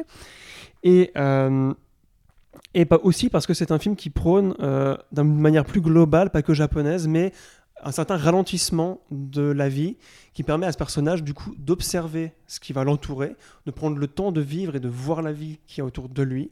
Et c'est là que ça rejoint le côté spirituel dont je parlais, c'est que ça va même atteindre un côté un peu religieux, je trouve, qui a à voir avec l'é- l'é- l'élévation. On a beaucoup, euh, on a beaucoup de regard vers le ciel. Le ciel est très important dans le film. Je ne sais pas si vous l'avez remarqué. Le temps qu'il fait quand il sort de chez lui chaque matin, il regarde le ciel et quel temps il fait. Il faut savoir que les villes aussi japonaises sont très basses, contrairement aux villes occidentales qui ont des gratte-ciel. Au Japon, ça reste des petites maisons ou des immeubles de 2-3 étages et qui permettent ça. Euh, on a aussi le motif de l'arbre qui pour moi contribue beaucoup à... Est-ce que ça se sent que j'ai bien préparé mon intervention? Ouais, hein Oui, tu as toute parce une que analyse là. voilà. Euh, C'est un de mes films préférés ah ouais, de l'année. vraiment, Là, il faut que je casse Faut tout. envoyer du lourd. Non, non, ouais, non, non, non, parce que je suis. Voilà. Euh, le motif de l'arbre, donc, qui est aussi une élévation et qui, euh, enfin, qui, qui parle aussi de cette élévation euh, et qui a un rapport très important avec le personnage. On, euh, comment c'est sa nièce? Sa nièce qui lui dit Ah, c'est lui, ton ami l'arbre dont tu me parles tout le temps. Et c'est vrai que quand il va à sa pause midi dans le petit parc à côté d'un temple, euh, il y a un arbre qui prend souvent en photo parce qu'il est aussi photographe, euh, parce qu'il observe beaucoup. Il y a les livres qu'il lit, évidemment. Il y a un livre qui s'appelle Palmier sauvage de Faulkner. Il y a aussi un autre livre qui s'appelle Arbre, un livre japonais dont je n'ai pas retenu et je n'ai pas retrouvé l'écrivaine. Et aussi, et surtout, il habite, alors je ne sais pas comment il fait pour être laveur de chiottes et habiter à 100 mètres euh, du Skytree, donc de la tour de Tokyo, euh, un peu tour Eiffel rouge et blanche, je ne sais pas si vous voyez la- laquelle. Non, il habite pas à côté de ça. Non, non, Si, il si. habite à côté de l'autre euh, grande tour. Alors c'est pas celle-là, mais c'est le Skytree, mais c'est aussi une grande tour. Oui, voilà. Je les confonds souvent. Oui, oui. Et c'est le- c'est les seuls moments dans le film, quand il filme le, le Skytree, où il y a un tilt de caméra. Donc la caméra fait hop, la caméra bouge vers le haut. C'est les seuls Voilà, il monte sa main parce que si tu fais hop Ouais. avec ton ton geste, ça, Voilà, ça mais la passe cam- pas à la hein. caméra- audio. monte pour englober ce fameux im- immeuble qui s'appelle le Skytree. Mhm. Euh, voilà, pour moi, ça a coché toutes les cases de tout ce que j'aime dans le cinéma japonais. Ce n'est pas un film japonais, certes, mais Wim Wenders, on sait que, euh, enfin, j'ai beaucoup d'acquaintance avec lui. J'aime beaucoup ce qu'il a fait à ses tout débuts, Les ailes du dé- désir, Paris, Texas, euh, Lisbon Story. Enfin voilà, il a tellement fait de bons films. Ça faisait quelques années que il était un peu empêtré, un peu dans son style, un peu répétitif. Donc ça fait aussi du bien de le voir euh, revenir avec un film quand même assez différent. Je trouve que ça fait longtemps qu'il n'avait pas autant euh, été en accord avec ses aspirations. Je, sentais qu'il se perdait un peu ces quelques dernières années sur ses derniers films. Et, euh, je vais en venir à Ozu, évidemment, puisque c'est un hommage à Ozu, donc euh, un des plus grands réalisateurs japonais de l'histoire. Il faut savoir que c'est les 60 ans de sa fin de carrière, donc de son dernier film. Et c'est pas pour rien que le personnage principal s'appelle Hirayama, puisque le personnage principal du dernier film de Ozu s'appelait Hirayama aussi. Et même il l'a dit, hein, enfin Wenders, que c'était un hommage à Ozu. Et, Lui euh, aussi, il a des références très voyantes finalement. oui, mais voilà, mais oui, mais enfin, tu, voilà, ah, tu m'emmerdes. voilà, j'ai adoré ce film. Que voulez-vous que je vous dise de plus? C'est ma cam. Eh bien, on est ravis de Et je suis content qu'il ait eu le prix. Mon ami Ko- Ko- Koji, c'est un mec qu'on voit, qu'on voit chez euh, qu'on voit chez Kurosawa, donc euh, celui qui est encore en vie depuis un bail, celui qui fait des films d'horreur et des thrillers. Kyoshi, donc. Voilà, Kiyoshi. Et qu'on a vu dans plein d'autres films. Enfin voilà, ça fait plaisir en fait que enfin euh, ils se disent euh, Cannes avec aussi euh, euh, ah putain le coréen Qui là je me rappelle plus son nom. Kang, Kang Song Ho. et Hong Sang-so. Non, Et- non mais Qui tu cherches qui? C'est pas l'acteur. Ah, joue dans l'acteur. Ah, Song Kang-ho Son Congo, merci. Ah, Qui a eu le prix l'année passée aussi. Oui, voilà. c'est vrai, c'est Donc vrai. ça c'est fait plaisir de voir enfin des acteurs. Oui. euh, voilà. Asiatique. Oui. Asiatiques à parce qu'ils sont Bravo, bravo, que Ken. les acteurs. Bravo Thierry. Bon, alors moi je voulais Ah, te lancer sur un truc. Je voulais te lancer sur un truc, Tu Florian, parler quand de même. toilettes parce et que- de merde et de pipi. Non, je pas sais. du tout, pas du tout. J'allais, pas parlé de Alors, Laurie et de musique. Je Tu vois, te je me suis jure, restreint. j'y allais très sérieusement. Oui, on a oublié de dire qu'il écoute du rock euh, anglais et américain dans, sa, dans son petit van. sep- septembre, Il y a ça. plein de cassettes. Voilà, ça fait cassettes. très hipster tout ça, n'est-ce pas hein, Wim Wenders, coucou. C'est parce qu'il vit dans le passé. Hein, mais- voilà. Alors justement, Wim Wenders, donc cinéaste, Parlons de Wim Wenders. cinéaste allemand qui fait un film au Japon, sur Tokyo. Est-ce que c'est pas de la culture l'appropriation culturelle tout ça, ma bonne dame Non, mais je me demande parce que moi personnellement, euh, en tant qu'Européen, ayant été en plus au Japon euh, cet été, euh, en tant que touriste donc, franchement, j'ai trouvé le film très réaliste sur, en tout cas moi, ce que la façon dont j'ai ressenti Tokyo, dont j'ai ressenti le Japon, dont j'ai ressenti cette mentalité, cette culture, ces paysages, etc. Franchement, si je veux donner une qualité au film, c'est ça. C'est que j'y étais plongé totalement. En tout cas, mais, mais du coup, ça me pose question parce que vu que Wim Wenders, lui aussi, est européen, est-ce que du coup, ce serait pas ce regard occidental et européen sur le Japon qui fait que ça a fait reflet à mon propre regard et que je me suis dit ah bah oui c'est ça le Japon! Mais du coup qu'en penseraient les japonais C'est une de bonne ce question. film? Non mais tu vois je me suis vraiment posé la question en regardant le film. Quoi qu'il en soit de mon point de vue d'européen Oui, citadin gna oui. gna gna je, je m'y suis retrouvé. Je me suis dit putain c'est exactement ça J'étais à Tokyo là, vraiment, c'est exactement ce que j'ai ressenti. Tout ce que tu as dit Florian, je vais pas le répéter. Je- je- J'ai ressenti ça, j'ai voyagé, mais je sais pas, c'est une question, ça t'a pas Si, traversé l'esprit ça alors, mais j'allais attendre que tu fasses une pause pour euh, compléter ce que tu es en train de dire en Dans fait. ton monologue. Ah l'enfoiré, euh, dis donc, le mec il lisait Non, mais- ses notes alors que moi je fermais ma gueule. il, faut... il faut savoir que Vin Wenders c'est quand même un réalisateur qui a beaucoup voyagé, qui a beaucoup fait de films à l'étranger. Il a eu toute une période américaine où il a saisi les États-Unis comme, rarement des réalisateurs étrangers l'ont fait. Je parlais de Paris, c'était Texas, mais il y a l'ami américain, il y en a encore trois, trois, trois, quatre autres. C'est quand même lui qui a fait le documentaire sur le Buena Vista Social Club, qui a quand même révélé euh, tout un pan de la musique cubaine. Il a fait un très beau film sur Lisbonne qui s'appelle Lisbon Story. Il a beaucoup tourné à Paris. Euh, il a fait des documentaires qui se passaient en Afrique, qui se passaient au Brésil. Voilà, c'est quelqu'un qui a toujours su euh, capter l'essence ou l'esprit en tout cas de l'endroit où il faisait ses films. Donc moi, ça m'a pas étonné qu'il arrive. euh, bon, je suis pas japonais, donc tu vois. Donc je rejoins ce que tu disais sur le point de vue occidental ou européen en tout cas. Euh, mais eh, ayant vu beaucoup de films japonais calmes, lents, chiants, contemplatifs, je m'y suis retrouvé en fait. Et pas que du Ozu, tu vois, parce que Ozu c'est vraiment le maître. Il faut pas que tu regardes un Ozu, toi tu vas mourir mon gars. vraiment. Oui, parce que du coup j'ai pas. Oui, Oui, parce du que coup, tu, disais si je dois donner une qualité, Voilà, mais si tu dois ça. pas en donner. Voilà non, mais je voulais dire. écoute, euh, voilà, je pense que ça surprendra personne. Euh, Donc, c'est totalement la cam de Florian. Euh, c'est absolument pas ma cam. Enfin, voilà, c'est pas qu'on a des goûts totalement euh, euh, opposés. On se rejoint sur beaucoup de films. Je pense que vous l'aurez entendu euh, si vous écoutez euh, régulièrement le Saloon. Mais c'est vrai que, voilà, ton style parfait de film, c'est clairement ça. Et moi, c'est vrai que c'est euh, un style de cinéma auquel je suis assez hermétique. Pour le dire, voilà, sans mauvais jeu de mots, je me suis fait chier royal.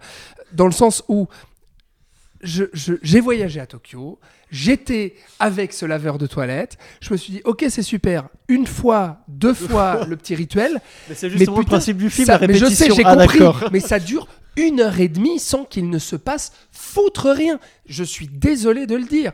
C'est Pourtant, il se vraiment. passe tellement. Mais il se passe rien En du plus, le film tout dure pendant une heure heures. et demie. Justement. et c'est qu'au bout d'une heure et demie qu'il y a sa nièce qui apparaît et que ça va prendre 15 minutes avant que du coup il Il y se ait réveille. une sorte d'enjeu qui fait que ça va bousculer son petit quotidien.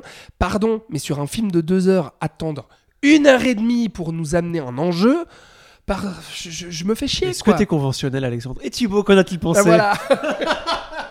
Mais alors, écoute, moi je suis un peu entre vous deux. Ah non, c'est pas vrai. Non, non, moi j'ai- j'aime vraiment bien le film. Euh, je suis pas certain pour le coup que ça avait besoin de durer deux heures. Effectivement, il y a- j'avoue que par moment j'ai peut-être un peu trouvé le temps long, mais sur la globalité, j'ai j'ai- j'ai plutôt été embarqué par le truc. J'ai- Moi, je me suis, ouais, je me suis laissé emporter par euh, justement cette idée de répétition, euh, cette histoire euh, à la fois simple et j'ai trouvé en définitive assez touchante de, de voir ce type, euh, voilà, qui qui a un quotidien très simple, qui s'en satisfait aussi, qui aspire pas du tout à plus. Et ça, j'ai trouvé très beau dans, dans l'idée.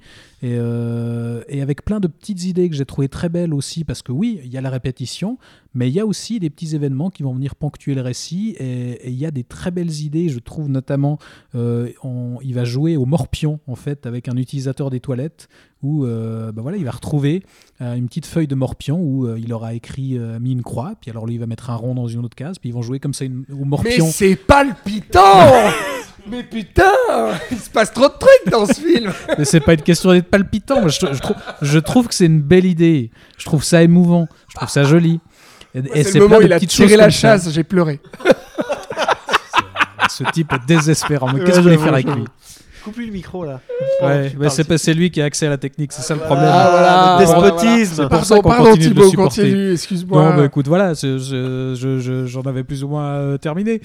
Euh, mais non, voilà, moi je, je me suis laissé embarquer dans le truc, euh, je, je me suis laissé prendre par le rythme, et, et, et ouais, je trouve très agréable d'avoir un film comme ça qui prend le temps, justement, et, euh, et qui, euh, en, en apparence, il se passe rien, mais, non, mais euh, en même temps, voilà, il développe quand même des petites choses, et puis effectivement, tout d'un coup, on a cette arrivée de ce nouveau personnage qui va venir ben, bouleverser justement cette répétition qu'on a mis en place avec ça, et puis en plus venir enrichir le personnage parce qu'on apprend sans trop non plus. Subtilité folle. bah c'est ça, c'est qu'il va même là, il va nous apprendre des nouvelles choses sur sur le passé du personnage, mais sans jamais le dire littéralement. C'est que même quand il bouleverse son intrigue, euh, il arrive pas avec des gros sabots quoi. Ça, Donc toi, t'aurais peut-être aimé qu'il arrive avec des plus gros sabots. Ouais, moi je suis pas subtil, moi. Moi j'y vais, euh, ouais, les deux pieds dans. la- Ah, c'est parti. Non, mais c'est vrai, le cinéma, il faut se laisser euh, s'y perdre Bah, finalement, ça. et voilà, ça La sert à- contemplation, à, c'est bien. un peu sublimer le réel, voilà, et Quel à salaud. se faire chier deux heures pour euh, se dire qu'est-ce que c'était beau. Euh, non, ceci dit, ça m'a fait beaucoup penser à Patterson. de Exactement. Oui. Bah oui. Et pourtant, j'aime bien Patterson. Ah, mais j'allais te demander justement. Mais je pense, si tu veux, que. Alors là, on est. Enfin, à la fois, il y a des accointances et. Lol. C'est parce que c'est Adam des- Il y a Driver des accointances. Oui, alors je pense, ça c'est clair. qui a Goldshifté Non, Farhani. mais il y a Ah, il y a des. surtout oui, aussi. Non, mais il y a des accointances, mais et en même temps, c'est un style radicalement différent. Tu préfères les bus que les toilettes. Bah, je pense que dans Patterson, si tu veux, il y a, il y a- il y a tellement de styles entre guillemets. Enfin, je pense que tu vas voir ce que je veux dire. Dans, tu vois, la- l'aspect euh, ultra poétique qui est malgré tout peut-être surligné. Enfin, tu vois, un peu criard par rapport à, une forme de subtilité euh, que vous y trouvez dans, dans- dans Perfect Days, euh, qui fait que du coup ça m'hypnotise beaucoup plus. En fait, je me, ah, je, je reste assez euh, obnubilé les par ce qui se passe à l'image et tout. Là, il y a un tel côté, si tu veux. Ouais, enfin réaliste, euh, contemporain, machin. Je suis là, bon, euh, d'accord, ok, je suis dans le quotidien de ce gaillard qui récure des chiottes, très bien, ok, mais qu'est-ce qui se passe au bout d'une heure et demie? Bon, bah, bah, je me fais chier comme lui, ok. Voilà. C'est un peu ça le but. Oui, oui, enfin, voilà. Je ne regarde pas des films, mais je sais pas. Pour me faire chier, hein Oui, oui, oui. Il faut que ça déménage. Il faut en tout cas que je sois un minimum diverti, oui. Bon, bah alors, est-ce que cet autre film social Sinon, je m'en joue mon euh, sur la réalité des gens euh, Oh, de la vraie vie t'aura un peu plus diverti? On va voir, tu vas nous dire ça. Euh, Parce qu'il se passe plein de trucs, mais c'est vraiment de la grosse Ah bah merde, oui. par contre, du coup, hein. Allez, Bon, Titi, bah voilà. envoie. Alors, film suivant. Non, on va, on va enchaîner euh, donc en, en restant dans le drame social, mais cette fois, cette fois plus difficile euh, de voir l'aspect lumineux des choses euh, dans Et cette histoire-là. Et pour cause, puisqu'on revient Encore en un film France. de merde, oh là là. Ah là là. Avec Bâtiment 5, le nouveau film de Lajli, euh, qui avait frappé un grand coup en 2019 avec Les Misérables, euh, suite spirituelle de la haine, n'est-ce pas? Et qui revient avec un film coup de poing sur les banlieues. dans lequel il continue euh, bah, l'exploration des tensions sociales au sein de la banlieue parisienne. Euh, et après avoir adopté le point de vue de la police dans Les Misérables, ici il nous place du côté politique, puisqu'on va suivre Pierre Forge, joué par Alexis Mananti, qui était déjà dans les, Misé- dans les Misérables, et qui est donc un jeune pédiatre qui va être forcé de reprendre la mairie de Montfermeil et euh, qui va devoir gérer plusieurs dossiers plutôt épineux, dont euh, le projet de réaménagement de la Cité des Bosquets, qui implique notamment la destruction du fameux bâtiment 5, et donc l'expulsion de nombreuses familles, dont celle de Abby, une jeune femme d'origine malienne qui est stagiaire à la mairie et qui va tout faire pour s'opposer à ce projet. Moi, je trouve que quand même, Thibaut, il fait des bons pitchs. Bah, tout Il ça ah. C'est le, le point positif du, monsieur du- contexte. du- du film. Le point positif du film, c'est le pitch. C'est le, le pitch de Mais Thibaut. Thibaut, c'est le maître du contexte. Voilà. Tu le connais pas? C'est le meilleur de le l'Ouest. noté, tu vois. Bah, écoute, j'apprécie que, que vous le releviez. Euh, ce film, il avait largement pas fait autant de bruit que Les Misérables, euh, c'est le cas de le dire. Et, euh, bah, Parce qu'il a je- déçu en bah, festival, il a, faut il a dire. carrément déçu en festival et la sortie salle, visiblement, c'est parti pour Compliqué. décevoir aussi largement. Et bah, voilà, il n'y a pas grand mystère. je crois que c'est aussi notre cas à nous. Bah, grosse déception. Ouais, grosse déception. Bon, c'est pas une déception parce que Les Misérables, c'était déjà assez nul. donc- vrai Ah, t'aimais pas, toi déjà. bah oui. Ah ouais, putain, J'avais ouais, trouvé c'est ça d'un vrai. manichéisme Oh. affligeant. Ouf, c'est pas vrai. Affligeant. Oh bah putain, qu'est-ce que t'as dû penser de Bâtiment 5 du coup? Parce Horrible. que justement, au contraire de Florian, j'avais adoré Les Misérables. rappelle, ouais. vraiment, Euh, j'avais trouvé déjà que il y avait euh, pour euh, un cinéaste qui signait son, c'était son premier long, hein, c'est juste. hein. De fiction, il avait fait des docs avant. Exact. Et puis des, des courts métrages avec courtrage mais etc. Courtrage B, justement. Voilà, euh, il y avait une, une, une- une ampleur, une virtuosité dans, dans la mise en scène euh, qui créait, je trouve, une immersion euh, que j'avais rarement La caméra vue pas en à fait. portée, euh. c'est vraiment incroyable. hein. Oh, Bra- ça bravo y est, il troll. bravo. Ah bah il troll, ça y est. Euh, Ah donc bah il t'en veut pour tout à l'heure. Oui, hein. c'est vrai. Non, mais, c'est vrai. Mais je ne t'ai pas trollé pendant. Je t'ai laissé dire toutes les qualités du film. Euh, là, euh, du coup, je vais dire que euh, bah oui, c'est beaucoup moins bien que Les Misérables. Pourquoi? Parce que Les Misérables, au-delà justement de la, vi- de la virtuosité, de l'ampleur de, de- de sa mise en scène, qui crée euh, justement cette immersion et puis euh, ce sentiment d'urgence, etc., qui était vraiment remarquable. euh, Il y avait surtout Un discours. contrairement à ce que dit Florian, parce qu'il dit beaucoup de bêtises, pas du tout de manichéisme, Oui. parce qu'il y avait le point de vue des flics et le point de vue des jeunes de, de banlieue. Oui, et puis déjà au sein des flics, un point de vue nuancé, parce qu'on on Et suivait des ce, deux ce côtés. petit rookie qui découvrait le- de l'intérieur euh, comment ça se passait, et puis ce personnage d'Alexis Mananti justement qui était euh, un, un ignoble flic, euh, mais qui lui aussi euh, était Bah, amené. vivait l'horreur. voilà, c'est pas du manichéisme, c'est de la caricature, excusez-moi. Enfin bref, il y avait de la Oui. nuance. Voilà, bah oui, il y avait- il y avait clairement de la nuance, il y avait plein d'idées de cinéma, il y avait aussi un décalage de ton, il y avait beaucoup d'humour aussi. On parle des Misérables ou bâtiment 5 Non, mais des Misérables. Ah, C'est- en pardon. fait, non, mais je décris tout ce qui était bien dans Les Misérables pour justement faire comprendre que tout ça est complètement absent de Bâtiment 5. Parce que justement, je pense qu'il s'est dit d'un coup, alors bah oui, euh, on va faire un film ouvertement politique. Désolé, mais putain, Les Misérables, si c'est pas politique, qu'est-ce que c'est? Mais là, il s'est vraiment dit, bah on va, on va pas faire euh, le polar que, que j'ai fait, on va vraiment faire le, drame social politique, comme tu l'as dit dans ton intro, Titi. Et le problème, c'est que là, euh, et bah, du coup, il choisit un point de vue. Et il va clairement du point de vue bah, des, des- des- des gens de, de la cité et des jeunes de cité. Et il va vraiment nous poser ça, mais on dirait du Ken Loach, quoi. C'est-à-dire euh, vraiment euh, les pauvres misérables des cités euh, qui sont vraiment martyrisés et qu'on veut foutre dehors, avec les méchants racistes maires et dirigeants qui ont le pouvoir et qui font n'importe quoi de ces, de ces gens parce que ils sont contre l'immigration et que surtout ils aiment pas les noirs et les arabes. Mais, mais ce qui est hyper étonnant d'ailleurs, oh. parce que en, en fait, quand ça commence, moi, j'avais l'impression qu'il partait à nouveau sur cette idée de les, les deux points Les de deux vue, points de vue, bah non. nuancer. Non. Parce que quand on découvre ce personnage de maire au départ, enfin justement, il est, il est euh, adjoint ou non, je sais plus quel poste il occupe à la mairie, Oui, mais oui, il n'est oui. pas encore maire. Non. Et euh, bah, le maire a une attaque euh, justement euh, au moment où on, où on détruit un, immeuble, et donc il se voit forcé de reprendre sa Le place. Et puis 4, je crois. au début, on a vraiment un personnage qui est complètement dépassé par la situation, qui doit tout d'un coup assumer ces responsabilités-là, et on a l'impression que justement, on va avoir un personnage assez, assez ambigu, assez nuancé, euh, qui, qui a envie de faire les choses bien, puis, puis qui peut-être euh, va faire euh, des erreurs, puis va euh, mal gérer la situation.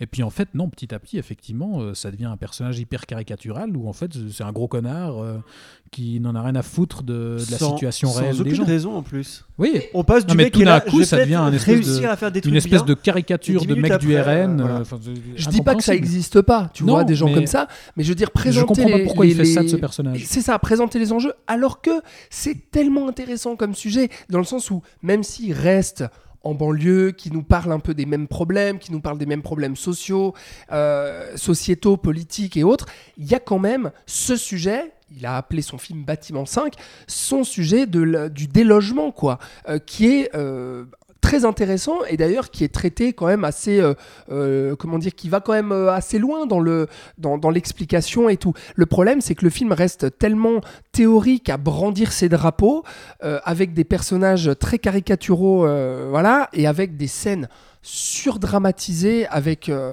notamment, enfin, on va en parler peut-être après. La je vais de peut-être. fin Ouais. Quel enfer. Ouais, ça devient pathétique, quoi, tu vois. gêné. quoi. Moi aussi, j'étais très gêné. lui, Ouais. vraiment. Et- Parce que là aussi, tout est censé euh, monter en tension petit Mm. à petit pour exploser à la fin, comme dans Les Mhm. Misérables, mais là, ça marche pas du tout, en fait. Non, Euh, parce que c'est mal posé et en fait, ces pièces, justement, sont mal imbriquées pour amener justement En à ce moment-là qui en passe- devient pathétique. Il passe les trois quarts de son film à décrire une situation Oui. sans qu'il y ait aucune évolution. Du coup, le Oui. problème, c'est pas qu'il y ait une évolution ou pas. Ouais. C'est que si ton final, tu veux qu'il soit explosif et tout, et que les, et que les gens y croient, il faut quand même qu'il y ait une montée de tension. Là, il y en a pas. Et on n'a pas d'empathie pour les personnages aussi. coup, voilà. Et du coup, le climax arrive d'un coup. Oui. Puis t'es là. Euh, oui, mais non. Enfin, tu vois, tu vois, t'as une Ouais. réaction un peu bah, de gêne. Moi, j'étais vraiment gêné pendant cette scène. C'est rare d'avoir de la gêne. euh, Enfin voilà. Et, euh, ouais, je crois qu'il y a vraiment un problème de, de, de structure narrative. ouais. Ouais, et on n'a pas d'empathie pour les personnages. Moi, c'est ça mon problème, c'est que je, mais- même si pourtant, contrairement aux Misérables, bah là, il nous surligne de quel côté est-ce qu'il faut qu'on se range, quoi, et, et- et de, de- de quel euh, personnage il faut qu'on épouse la vision et, euh, et les émotions. Enfin, je sais pas vous, hein, mais euh, moi, j'avais vraiment du mal à, à m'attacher à eux, à savoir, euh, enfin, où ils vont, etc. Et Rien à foutre. Enfin, ouais, rien à foutre, quoi. Et Euh, pourtant, euh, c'est trop théorique, quoi. C'est trop politique. Anta, euh, je sais plus son nom, Anta Ante Diao, Dia, ouais. je trouve qu'elle joue, qu'elle fait ce qu'elle peut avec ce qu'elle a, Oui. et je trouve qu'elle qu'elle sort, enfin, c'est la seule comédienne qui, Non, elle est bien, qui sort un peu du lot. Voilà, Mhm. ouais. C'est un peu une découverte pour moi. Ouais. Mais euh, oui, je rejoins complètement tout ce que tu dis, euh, Alex, évidemment. euh, Elle est pas Euh, trop mal, contrairement à pas mal d'acteurs. euh, voilà, c'est un peu en dents de scie quand même. hein. Ouais. Là aussi, le casting aide pas, quoi. Roger, là, euh, Ouais. Steve euh, ouais, Chen-Che, qui était très bien dans Les Misérables. voilà. ouais, oui, oui, qui était bien utilisé. Mhm. Là, euh, Et mal Balibar, dirigé. quoi. pareil, là, euh, la théorie du complot, merci. Enfin, c'est, enfin, voilà. ouais. Et Mananti, il est sous-exploité vraiment parce Oui. qu'il est- il était super dans Les Misérables, vraiment. Mais oui, mais parce que là aussi, ouais, son... t'as l'impression qu'il a changé de, de- d'idée en cours d'écriture, où il a commencé à écrire un personnage justement euh, nuancé, complexe, et puis tout d'un coup ils se sont dit, ouh, il, s'est rappelé, ah, mais non, en fait, il faut que je sois quand même du côté de... Ah ouais. Enfin, je sais pas. Ah, moi- pour moi, il y a vraiment un, un switch dans le personnage que je comprends pas. Bon, moi, de manière générale, je, je crois que j'ai un problème avec Lajli. Il Bah, faudrait ses visiblement, oui. Non, mais pour moi, j'ai beaucoup de mal à comprendre comment euh, quelqu'un qui a grandi en banlieue ne peut pas proposer autre chose que ça. Mais je parle des Misérables autant que celui-ci. Pour moi, c'est, euh, j'ai l'impression que c'est fait par quelqu'un d'extérieur à la banlieue, vraiment. Puisqu'on parlait des caricatures et des stéréotypes, pour moi, je ne peux pas croire que la réalité des, banlieues, des banlieues soit celle-ci que Lajli nous présente. Parce qu'il a quand même, il a quand même un bagage puisqu'il y a grandi, il y a vécu. Il a d'ailleurs commencé comme ça, en filmant euh, des arrestations, en voulant documenter tout ça. Euh, très bon documentaire. Bah, si, du coup, j'aime bien son documentaire 365 jours à Montfermeil. Euh, mais quand il passe à la fiction, c'est comme s'il se faisait rattraper par tout l'héritage du film de banlieue, que ce soit français ou The Wire, parce que je vois aussi de l'influence de ça, donc banlieue américaine. Mm. Et, et pour moi, je j'arrive pas à comprendre. Mais j'ai peut-être, euh, je me suis fait une petite théorie. J'ai vu euh, le vidéoclub de Combini, je l'avais jamais vu en interview avant, Lajli. Et je l'ai trouvé, mais d'une timidité et d'une réserve. J'aurais pas du tout imaginé qu'un mec euh, qui avait fait Les Misérables, qui est quand même un film assez, avec beaucoup d'énergie, quand même assez violent, Ouais. soit aussi Explicite gê- et gê- tout, euh. gêné, euh, comme s'il avait peur de parler. Enfin, je sais pas si vous l'avez vu cette Oui, vidéo, oui, oui, mais voilà. Pas encore, non. Si, si, j'ai vu. Et, et du coup, je me suis dit, mais en fait, voilà, c'est quelqu'un qui. et J'ai l'impression que dans ses films, c'est pareil. Il n'ose pas traiter le problème qu'il y a au cœur des banlieues parce qu'il est gêné ou parce qu'il a peur. Ouais, peut-être. Et je pense qu'il y a de ça. En tout cas, moi, c'est comme ça que je le ressens dans ses films. Et quand je l'ai vu, donc en vrai, j'ai un peu compris. Si tu mets. euh, typiquement, Kassovitz, qui était quelqu'un d'extérieur aux banlieues, qui s'est énormément renseigné, qui a passé des mois avec ses acteurs à vivre dans les banlieues. Bon, il était pote avec pas mal de gens de banlieue, mais il n'a jamais vécu lui-même. Il a quand même fait le meilleur film de banlieue qui a, selon moi, compris la problématique des banlieues françaises, qui est toujours d'actualité Ouais. aujourd'hui. Et enfin voilà, il y a, il y a un truc, il y a encore beaucoup de choses à dire sur les banlieues françaises, mais à chaque fois, c'est rattrapé par des stéréotypes cinématographiques de la banlieue. Oui, mais Et là- Dipan n'a pas non plus aidé, par, par exemple. Oh, Enfin, tu oui. vois, qui est un western plus qu'autre chose. Mm. Et Athéna, j'en parle même pas. Mm. Et pourtant, c'est Gavras qui a Mm. aussi côtoyé, qui vient de, court, de Courtrage. Mais quel est le problème en France des films de banlieue? On a eu un très bon film, euh, euh, Gagarine. Je sais pas si vous l'avez vu, sur vu, la non. destruction d'une d'une cité complète. Donc, hein, là, Mhm. euh, qu'en parlait de manière poétique était très réussi parce qu'il changeait l'angle de. Il, prenait un point de vue différent et il réussissait à être politique sans euh, être bourrin. Voilà, je pense qu'il y a quelque chose à faire et Lajli, pour moi, il y a un blocage euh, et je comprends pas. Et en fait, ça me frustre d'autant plus parce que je sais qu'il a l'expérience, qu'il a le vécu et que ça ne se voit pas dans ses films. Bah, Et ça me gave en fait. Ouais, moi je, je, je suis Voilà. pas sûr que ce soit forcément une question de, de propos ou de, voilà, de, de choses qu'il n'arrive pas à dire. C'est... parce qu'il y va frontalement Bah dans oui, Bâtiment peut-être 5 qu'il est quand pas même. si Moi, je- talentueux que pour, ça, pour moi, en fait. on, on voit, on voit ce qu'il essaie de dire et on Ah oui. voit, euh, voilà, il y a, il y a un point de vue très clairement. mais C'est, c'est- c'est une question d'exécution où pour Ouais. moi ça marche pas.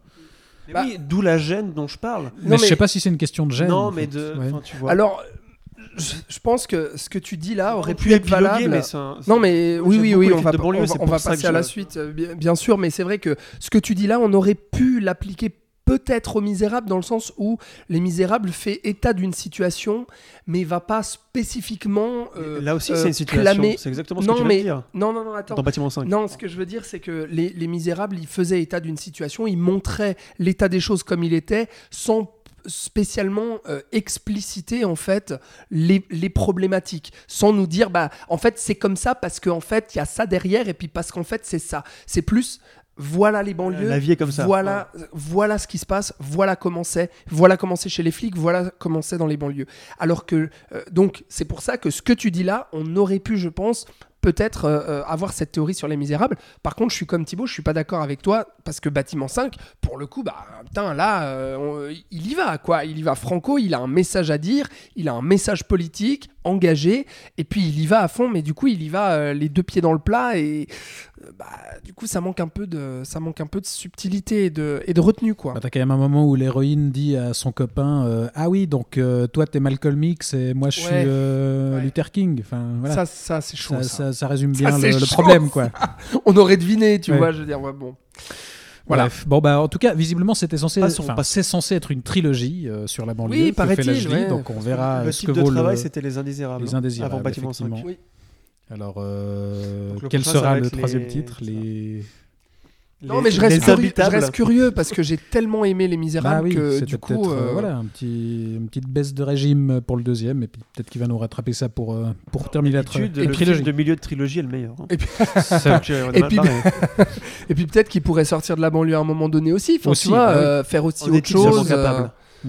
Bah, c'est la question. T'as raison, Florian. Écoutez, l'avenir nous le dira. En tout cas, on va enchaîner et on va continuer dans la lutte des classes, Ah oui. mais de Ah manière bien plus romantique ce coup-ci, puisqu'on va parler de Simple comme Sylvain, le troisième film réalisé par l'actrice québécoise Monia Chokri, après La femme de mon frère et Babysitter, dans lequel elle parlait déjà d'amour contrarié, puisque c'est à nouveau le sujet de ce, ce troisième film, dans lequel elle nous raconte l'histoire de Sophia, une quarantenaire qui mène une petite vie bien rangée dans un milieu bien bourgeois.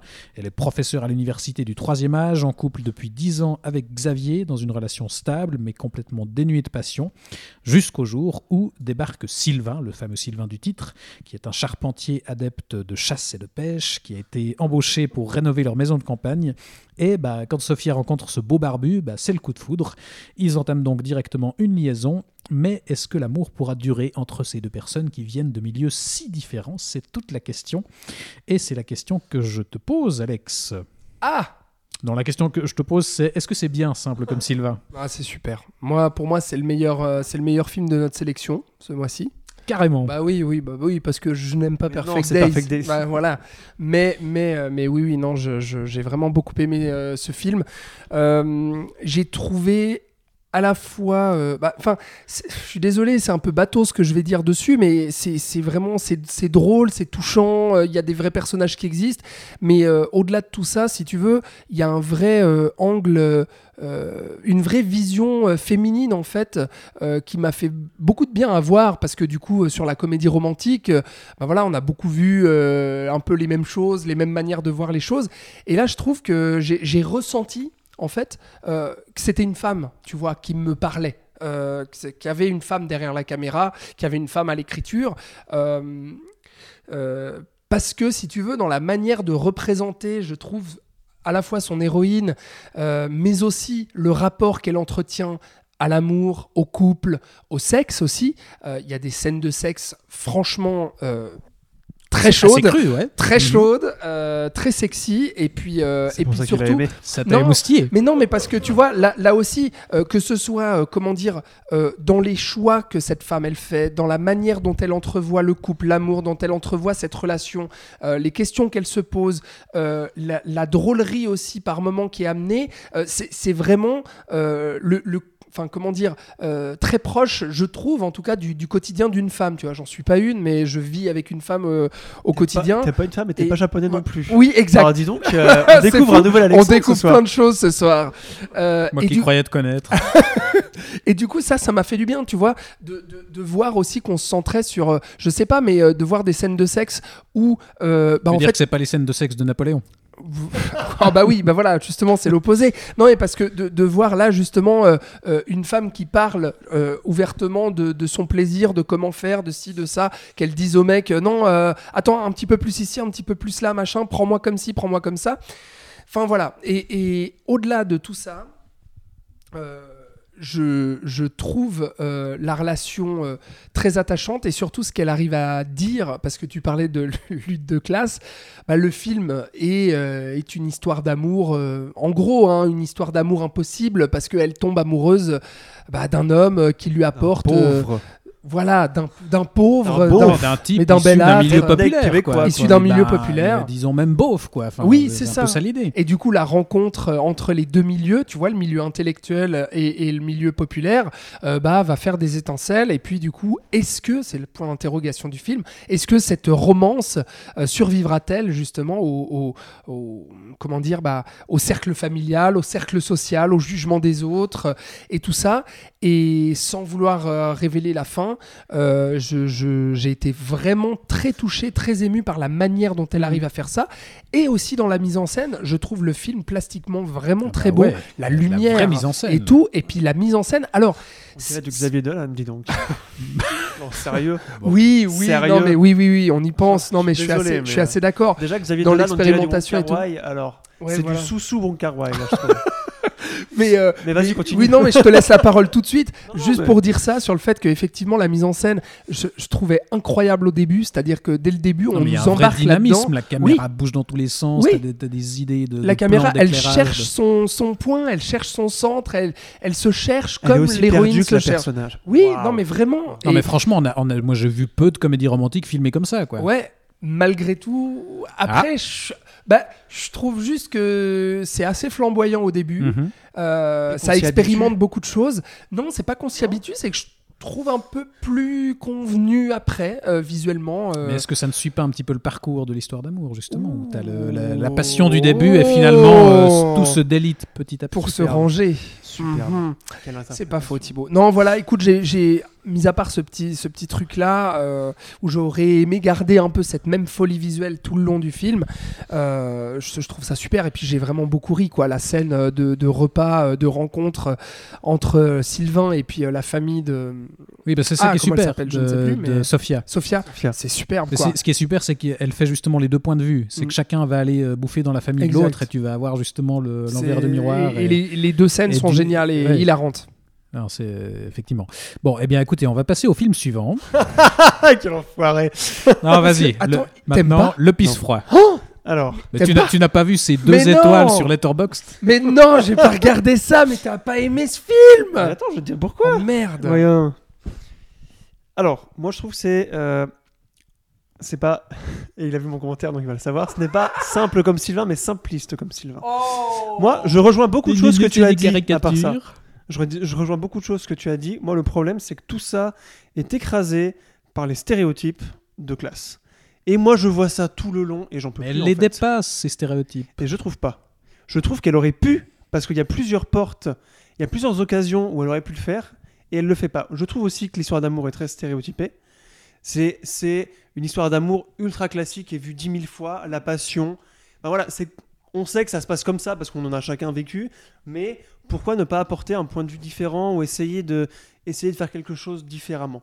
Sur le féminisme, je suis complètement d'accord avec toi. Pour moi, elle aurait pu aller tellement plus loin et avec son histoire de base, en fait, voilà, un potentiel manqué qui m'a beaucoup frustré dans ce film. Pour moi, il y a un moment où Françoise, qui est donc euh, l'amie de Sophia, qui est d'ailleurs jouée par Monia Chokri, euh, elles font du shopping et euh, elle lui dit que euh, qu'elle trompe son mari parce que son mari s'occupe pas des gosses et a l'air un peu un peu teubé. On le voit un peu vite fait, mais voilà. Puis voilà. Et elle se dit, eh, je me découvre sexuellement avec ce nouveau partenaire. Je me fais même insulter. Qu'est-ce que ça dit de moi? Et là, on passe à autre chose. Et moi, à ce moment-là, j'étais là. Et c'est ça qu'il faut dire, en fait. C'est ça qu'il faut explorer. Pourquoi tu aimes te faire insulter? Enfin, Tu vois, ça, ça va révéler beaucoup de choses sur l'érotisme, sur la sexualité des femmes qu'on connaît pas. Elle en parle un petit peu, mais pour moi, pas assez. Elle aurait pu aller Mais c'est tellement pas ça plus le loin. sujet du film. Bah, si c'est si c'est pas ça, moi, ça m'intéresse pas, en fait. C'est justement pour ça que j'ai essayé de trouver des choses à gauche à droite et pour moi la fin que tu n'as pas révélée pour moi la fin est le moment le plus intéressant du film puisque c'est le moment où elle dit cet amour, cet amour ou celui-là ne me convient pas, en gros. Mais moi, ce qui m'intéresse, c'est qu'est-ce qui se passe après, en fait. Donc ça fait une fin qui est une fin ouverte, certes, Mhm. mais euh, et je dis pas que je sais mieux qu'elle ou que je sais mieux que les femmes, hein, c'est absolument pas ça. Mais c'est-à-dire que tout se déroulait, euh, enfin voilà, ne m'a pas appris grand-chose, ne m'a pas passionné outre mesure. Euh, Peut-être parce que je me renseigne beaucoup sur le féminisme, je ne sais pas, euh, je ne veux pas me lancer des fleurs ou quoi. Mais pour moi, il y avait beaucoup plus de choses intéressantes à dire su- sur, sur le sujet en le creusant plus. Voilà. Ben, moi, j'ai l'impression. j'ai que quand même beaucoup Florian- aimé le côté comédie à part ça.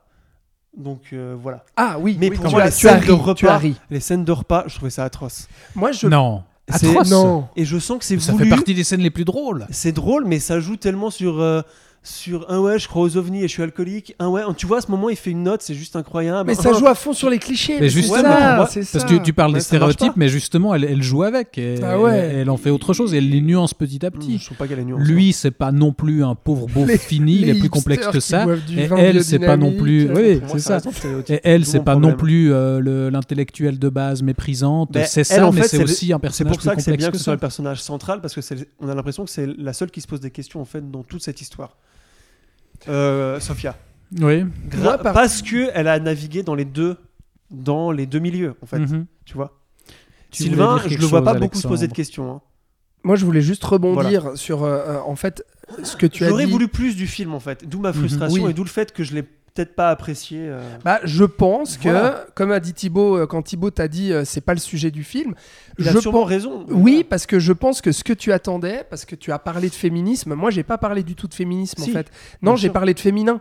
Et, et si tu veux, je pense que de point de vue féminin. Je- Ah ouais. Exactement, j'ai parlé de point de vue féminin et en fait, je pense que dans les retours, tu vois, de la critique et tout, c'est vrai, j'ai entendu parler de, fém- de féminisme, euh, etc. euh, Et donc peut-être que le film t'a été un peu vendu comme ça, et toi qui t'intéresses à ces questions, qui est sensible euh, à ça, qui a- non mais qui est sensible à ce genre de questions, notamment au cinéma, puis qui aime les retrouver, Uh-huh. peut-être que justement, t'es allé voir le film en disant, putain, je, je J'espérais voir un film du niveau de Barbie. J'attendais. C'est ça. Mais j'ai pensé à Barbie et d'ailleurs j'y ai pensé parce que tu vois, tu vois. Ah ouais, ouais, ouais. Voilà.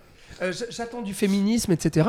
Alors que, enfin, je trouve que le, le côté politique est plus sur l'aspect euh, social euh, que sur pleinement un, acte là, il y a féministe. aucun moment où Sophia dit quand même c'est difficile d'être une femme, on doit être ci et ça.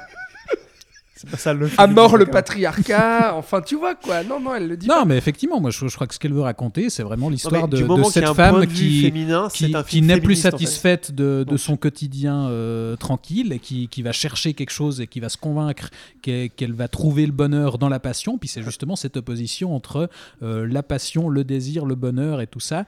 Et, et c'est ça qu'elle veut travailler. Mais c'est ça que je trouve très Et c'est ça intéressant. C'est pour ça que je parlais du personnage principal qui pour moi est la grande force du film.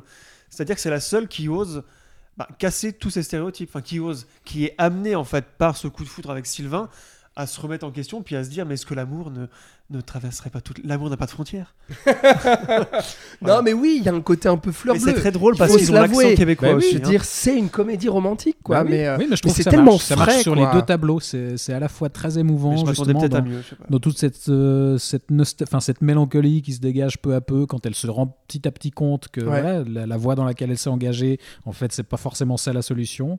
Et euh, donc, ouais, il y a, il y a cet aspect assez touchant. Puis c'est franchement drôle. Moi, je me suis marré, quoi. Cette scène d'anniversaire à la fin. Ah oui, oui, oui. Non, Génial. ça, c'est- ça c'est génial. Là, ah, euh, parlons pas trop parce que là, j'allais révéler des trucs. Non, non, donc, non. euh, Ne révélons rien. Voilà. C'est vrai que c'est un film à suspense. euh. Oh Il est de mauvaise Mais qu'il est plombant Bah, écoute, ça tombe bien. Ah non, Monsieur tu... qui a un seul argument pour dire que c'est chiant Perfect Days. Oui, eh ben Pardon, oui. hein, excusez-moi. oui, c'est ça. C'était, c'était mon Bah, argumentaire. écoutez, j'ai un peu peur là parce Eh bien, que simple comme Sylvain, ça aurait pu être beaucoup mieux. Voilà. Ouais. Ouais, ouais, c'est ça. Bon, alors, Il y aura peut-être une suite. on va enchaîner. Euh, oui, il y aura une suite certainement. Bon, le chocolat, le chocolat. Le chocolat, chocolat. Non mais là j'ai un peu peur parce que j'ai- j'espère réussir à vous Parce réconcilier pour le dernier film. Non justement j'ai pas vu Ah, Talon pas de. Letterboxd. Je sais que tu as vu le film finalement. De base on était les deux à l'avoir vu Alexandre, donc Oui. on aurait été tranquille entre gens de bon goût. Mais, euh, mais là, Florian l'a vu et je sais pas ce qu'il en a pensé, donc j'ai un peu peur. Mm, mm. Mais donc. Puisqu'on va, puisqu'on approche des fêtes, on va terminer avec un vrai film de Noël, ce coup-ci, qui vient de sortir en salle. Il s'agit de Wonka, donc la préquelle de Charlie à la chocolaterie, réalisé par Paul King, à qui on doit les deux Paddington, avec Timothée Chalamet dans le rôle titre, dans le rôle d'un jeune Willy Wonka, qui arrive à Londres pour réaliser son rêve d'ouvrir sa propre chocolaterie. Mais il va devoir faire face à un trio de chocolatiers qui occupe déjà le terrain et qui fera tout pour lui mettre des bâtons dans les roues. Alors, il y avait de quoi être sceptique euh, sur le projet de base, hein, encore un dérivé d'une franchise existante. euh, pourquoi faire une préquelle à Charlie et la chocolaterie euh, À quoi bon Euh, Est-ce que ce sera vraiment dans l'univers du film de Tim Burton Qu'est-ce qui se passe? Et donc, Qu'est-ce qui se passe? Hollywood, qu'est-ce qui se passe? Qu'est-ce qui se passe? C'est la question qu'on se pose tous, non? Qu'est-ce qui se passe? Heureusement que c'est le dernier Et film. hein. joyeux Noël. hein. Ouais, joyeux Ouais. Noël. Et Joyeux donc, Pâques. donc, au final, Est-ce que c'est bien Est-ce Il que y c'est arrive bien pas, il y arrive pas. et donc au final, Oui. qu'est-ce qui se passe Bon bah demande à Florian, Florian. j'ai peur de demander à Florian. Bah non mais maintenant on veut savoir. Parce que- il a vraiment peur dans ce spoiler, regard. spoiler, on, on aime le film. Alors ouais, à la à fin, des meurt. degrés différents. on Moi j'aime beaucoup, après. toi t'es un peu pisse froid. Ouais voilà. Voilà. Et puis Florian, Florian. qu'est-ce que- qu'est-ce qui se passe? Ah non, moi je non. Alors j'ai pas, j'ai pas, j'ai pas. Alors, j'ai Alexandre. Très peu aimé. Voilà. Moi, Vas-y je trouve Florian, que vas-y. c'est un film qui veut tellement être Hugo Ca- Ca- Ca- Cabret que Oh, ça bah m'a tellement énervé. Ah non mais alors. Alors si, sur la photo, sur tout. Voilà. Voilà. Non, j'ai trouvé, non, non, alors, j'ai trouvé que c'était un film familial et populaire de bonne facture, mais qui ne réinventait strictement rien, C'est vrai. qui était euh, Je suis d'accord. d'un- Là je suis ça d'accord. dire Racisme qui réinvente ennuyeux. rien euh, Chalamet est plus énervant que d'habitude. Mm, Tout Voilà. autant. Oui, il est très bien. Et alors, ce que j'ai pu apprécier, c'est euh, cette espèce de d'allégorie sur les cartels euh, de la drogue. Ça m'a fait un peu rire, voilà, parce que le sucre étant une drogue, Ah. tu vois, voilà, je me suis Oui. dit ah c'est malin, c'est fin. Bah, c'est un, peu euh, bâtiment 5 avec du chocolat. C'est ça. Non, mais il y a, par- il y, a, il y a quand même un petit discours politique Oui, avec euh, voilà, cette, cette idée de corruption par le chocolat. Comme c'est- tous ces grands classiques de la littérature anglaise, euh, même pour- enfin de livres pour enfants, de contes, euh, il y a toujours un discours Voilà, un peu c'est ces social, chocolatiers etc. qui ont la main mise sur le marché puis qui achètent les flics avec leur barre de chocolat. La musique est insupportable. Mais, ça Mais- mais qu'est-ce que tu racontes C'est tellement du déjà vu. J'étais là, il y a vraiment un mec qui a composé ça. En fait, c'est une IA qui a pris toutes les comédies musicales et Mary Poppins, parce qu'il y a aussi énormément d'influence avec Mary Thibaut, Poppins. c'est un peu d'accord vrai ce qu'il dit quand même. Pas du Voilà. tout. Si. Les chansons sont, sont nulles. Je suis désolé, c'est du déjà vu, c'est du usé, mais des, des- des dizaines et dizaines de fois. Putain, il va me tirer dans son camp. Il va m'attirer dans alors son camp. vas-y, vas-y, rejoins-le. Moi, je reste de mon côté. Moi, tout ce que j'ai trouvé cool, c'est la relation entre le, entre le faux bavarois et la lessiveuse. J'ai trouvé ça tellement drôle avec ses petits shorts, j'en pouvais plus. Oui, Qu'est-ce que tu fais ça, c'est Je me drôle. réchauffe les genoux. je- Bah oui, mais- Non, avec, de rire. Avec une voix comme Ce ça. mec, il est incroyable. C'est qui cet acteur Je l'avais jamais vu ailleurs. Aucune idée. Génial. il est très maquillé en tout cas. Et Oui, les sweatshops il a une aussi, belle tu vois, il y a la moustache. critique du capitalisme avec les sweatshops. On exploite les gens Bon, dans Thibaut, et tout. Non, Mais bah, vas-y d'abord, on va, aller- on va y aller crescendo. Ah, tu veux y aller crescendo Bah oui. Bon, d'accord, ok. Et ben, euh, je, je suis un petit peu d'accord avec Florian, mais, C'est chiant. mais non, non. Alors moi, au contraire, j'ai trouvé ça quand même. pas 2h40. Ah bah voilà, Thibaut regarde, il s'étouffe. Mais reste avec nous, bon Dieu. C'est quoi? C'est le, Ah, bah, c'est le chocolat c'est qui passe C'est mal. quand j'entends des insanités, ça Ah me- voilà, c'est ça. Non, mais écoute, moi, je franchement, je trouve ça pas mal. Euh, ça, ça fait tout Ça à fait fait. le chocolat chaud, quoi. non, ça fait le café.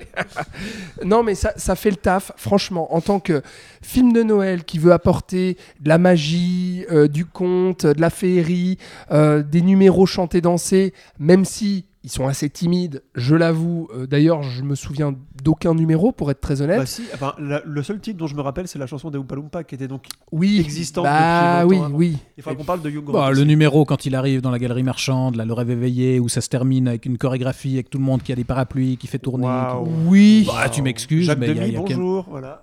Oui, non, mais, mais ça n'empêche pas. Non, mais Florian. écoute, euh, bon, hein. Tout de suite sortir les grands classiques. Thierry Mars Express, en fait, ça a plein d'influences, mais ça les a pas trop dirigés. Ah d'accord. Bon, c'est le chocolat qui passe Laisse mal. Thibaut parler parce que. Non, mais termine. Oui, les du chansons, coup, je termine. Oui, oui, je termine, je termine. Non, pour dire que euh, moi, ça me fait quand même plaisir de, de voir que euh, ça tient la route. C'est-à-dire que ça aurait été un Disney, ça aurait été fait n'importe comment, ça aurait été moche de bout en bout, ça n'aurait rien raconté. Là, au moins, on a un mec, donc qui est Paul King, qui est derrière, qui a signé les deux Paddington, qui sont, je trouve, des merveilles de films pour enfants, de films de Noël. Euh, on retrouve de la magie, on retrouve du cinéma dedans, on retrouve de la drôlerie. Il y a l'humour british qui est très présent, tu vois. Donc euh, là, pour adapter Roald Dahl et tout, enfin, je, je, trouve que, en plus, le film arrive à se distancier totalement du Charlie et la chocolaterie de Tim Burton. On est Ah bah, il beaucoup ne plus le proche. jamais, Mais jamais rien. On est beaucoup plus proche de Gene Wilder et puis du Charlie et la chocolaterie de 71. Bah, c'est celui-ci auquel il fait référence. Le, Totalement. le look des Oompa Loompa, c'est directement repris de ce film-là. Exactement. Ça me permet aussi d'ailleurs. de placer que Hugh Grant est fabuleux en Oompa Loompa. Il est drôle comme à son habitude, plein d'autodérision. euh, c'est, enfin voilà, so british, c'est génial. Euh, donc, et ce que je voulais dire, c'est que euh, le film arrive à revenir. Donc déjà, on a la magie de Paul King, on a son savoir-faire, je trouve, une sorte, enfin voilà, d'artisanat qui pense quand même l'image et tout ça. Et puis, on a la simplicité et la fluidité du récit. Moi, ça m'a fait du bien de me dire, euh, en fait, on n'a pas besoin de se prendre le chou avec je sais pas combien d'arcs narratifs, de personnages, de, de- de- d'enjeux différents pour essayer de, sur- de surcomplexifier notre globi-boulga. C'est simple. On a un orphelin qui veut faire du chocolat parce que sa maman, euh, parce qu'il a perdu sa maman qui lui donnait des tablettes de chocolat qui rencontre chocolat. une autre orpheline qui euh, rêve de retrouver ses parents et euh, qui était coincée dans, dans- dans un, dans un hôtel miteux, euh, capturé avec d'autres personnes. Et en fait, ça va au bout, c'est-à-dire que euh, le film est simple, il se déroule très simplement, avec beaucoup de légèreté, donc j'ai trouvé ça assez sympa. Après, moi je m'en relève pas la nuit, dans le sens où je trouvais les Paddington beaucoup plus foisonnants, beaucoup plus féeriques, beaucoup plus fous, beaucoup plus inventifs. Là, je rejoins un peu Florian, je trouve ça en termes de comédie musicale et tout ça, quand même assez plan-plan. Je dois dire aussi qu'il y a des effets numériques, moi, qui m'ont sacrément piqué les yeux, euh, contrairement à Paddington, où je trouve que c'était vraiment très bien intégré. Là, je trouvais ça assez moche par moment. Et tu vois, j'ai découvert le film de 71 récemment. Je, trouve qu'il y a beaucoup plus de numéros marquants il y a beaucoup plus de, de, de- de couleurs, de fantaisie, de... J'ai vraiment waouh quoi. Alors que le film, euh, putain, il a passé 50 ans. Là, euh, à part le, le moment où il, il ouvre les portes de, ce- de sa boutique, le reste du film, où est-ce qu'il est le waouh quoi Enfin moi, du coup, il me manquait un peu de euh, ah waouh, je suis émerveillé, toutes ces couleurs, cette féerie, tout ça. Euh, ça va pas, voilà, ça m'a pas fait décoller quoi. Mais ça fait, euh, ça fait le taf pour les fêtes de fin d'année en famille, voilà. Ouais, non, bah écoutez, euh, moi je suis bien plus enthousiaste. Pour Ah. le coup, moi j'ai trouvé, enfin, j'ai trouvé que c'était vraiment dans la droite lignée des, des Paddington, parce que pour le coup, moi, je l'ai eu la magie. euh, je trouve qu'il y, a- il y a des vrais numéros, contrairement à toi. euh, Au-delà de, de, de cette scène justement où il ouvre sa chocolaterie, moi, bah, dès, le, dès le début, son arrivée à Londres, je trouve qu'il y a un, un vrai rythme et une façon de, de, voilà, de présenter l'histoire d'emblée avec une chanson où il arrive à Londres et, et on raconte quelque chose avec cette chanson où il perd ses- son argent petit à petit en découvrant justement ce, nouveau milieu. Et puis, euh, ouais, dès, cette chan- chanson, je trouve qu'il y y a un vrai sens du, découpage, du rythme. Et il y a une vraie rythmique de, comédie musicale qui fonctionne hyper bien. Alors, il n'y a, a pas encore beaucoup d'ambition dans cette première chanson, mais ça pose correctement le truc. Et après, je trouve qu'il y a des numéros qui, ouais, qui, en, qui en mettent quand même plein les yeux. Cette scène, justement, d'arriver dans la galerie marchande euh, où ça se transforme en numéro euh, façon Chantons sous la pluie ou Jacques Demy, si tu veux. Euh, cette séquence au zoo aussi où il s'envole avec les ballons. Enfin voilà, il y a, y a de la féerie euh, jusqu'à cette séquence finale où on visualise la construction de la chocolaterie et où ça part euh, justement dans un délire hyper coloré. Moi, je trouve qu'il y y a vraiment de, de l'inventivité visuelle, de la magie. Et, et, ouais, j'ai été émerveillé pour le coup. Et, euh, Toi, tu l'aimes bien, Chalamet? Alors, je suis pas forcément plus client que ça de base. Euh, moi, c'est pas, c'est clairement pas Dune qui m'avait convaincu que c'était un acteur avec un charisme fou. Mais là, je trouve qu'il convient parfaitement au rôle. En fait, j'étais assez sceptique au départ, je savais pas trop à quoi m'attendre, et, là, je le trouve parfait. D'ailleurs, c'est assez étonnant. euh, il a pas du tout passé de casting. Paul King voulait absolument Chalamet après avoir vu une vidéo de YouTube euh, de lui, euh, ado ou au collège, je sais plus, à l'époque où il faisait du rap sous le pseudonyme de Timmy Tim.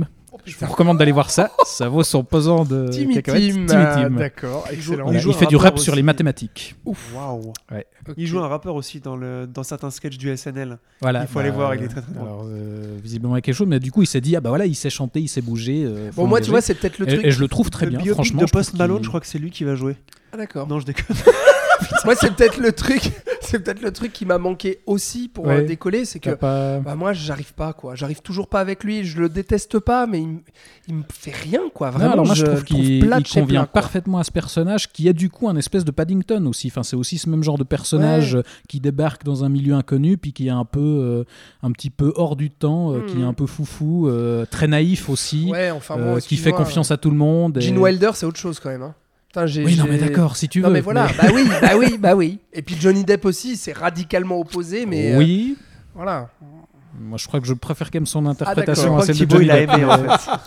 Bah oui, je sais qu'il a adoré. Oui. Non mais voilà, je trouve que c'est vraiment le, le- le film parfait pour Noël parce que on retrouve justement ce- cet optimisme euh, de Paul King euh, où on nous montre un personnage qui est, oui, un grand naïf, mais qui est quelqu'un de très généreux puis qui va, voilà, aller se battre jusqu'au bout pour euh, pour réaliser son rêve finalement. En fait, pour Et- toi, c'est c'est ça le film de la sélection du mois. Euh, bah, peut-être, je sais plus de quoi on a parlé déjà, mais. euh, Ça y est, Mais il a déjà tout oublié. Mais non, non, c'est pas Napoléon en tout cas, c'est pas. Bâtiment 5. euh, donc oui, peut-être que c'est Wonka. C'est pas simple comme Sylvain Ah, non, ouais, ça se joue entre les deux. Ah, Si, ça si. se joue Non, mais j'aime beaucoup, j'aime beaucoup Simple comme Sylvain aussi. Ah, voilà. Moi, c'est Perfect Days, quoi, deux photos. Voilà, voilà, Bah, pour écoutez. le présent. Voilà pour le présent, effectivement, j'avoue- on va terminer. J'avoue que une sortie en famille avant les fêtes, c'est vraiment. Bon, c'est quand même parfait. ça ah, fait longtemps. ça y est, Non, mais ça y est. Il retourne sa veste. Exact, on l'attendait.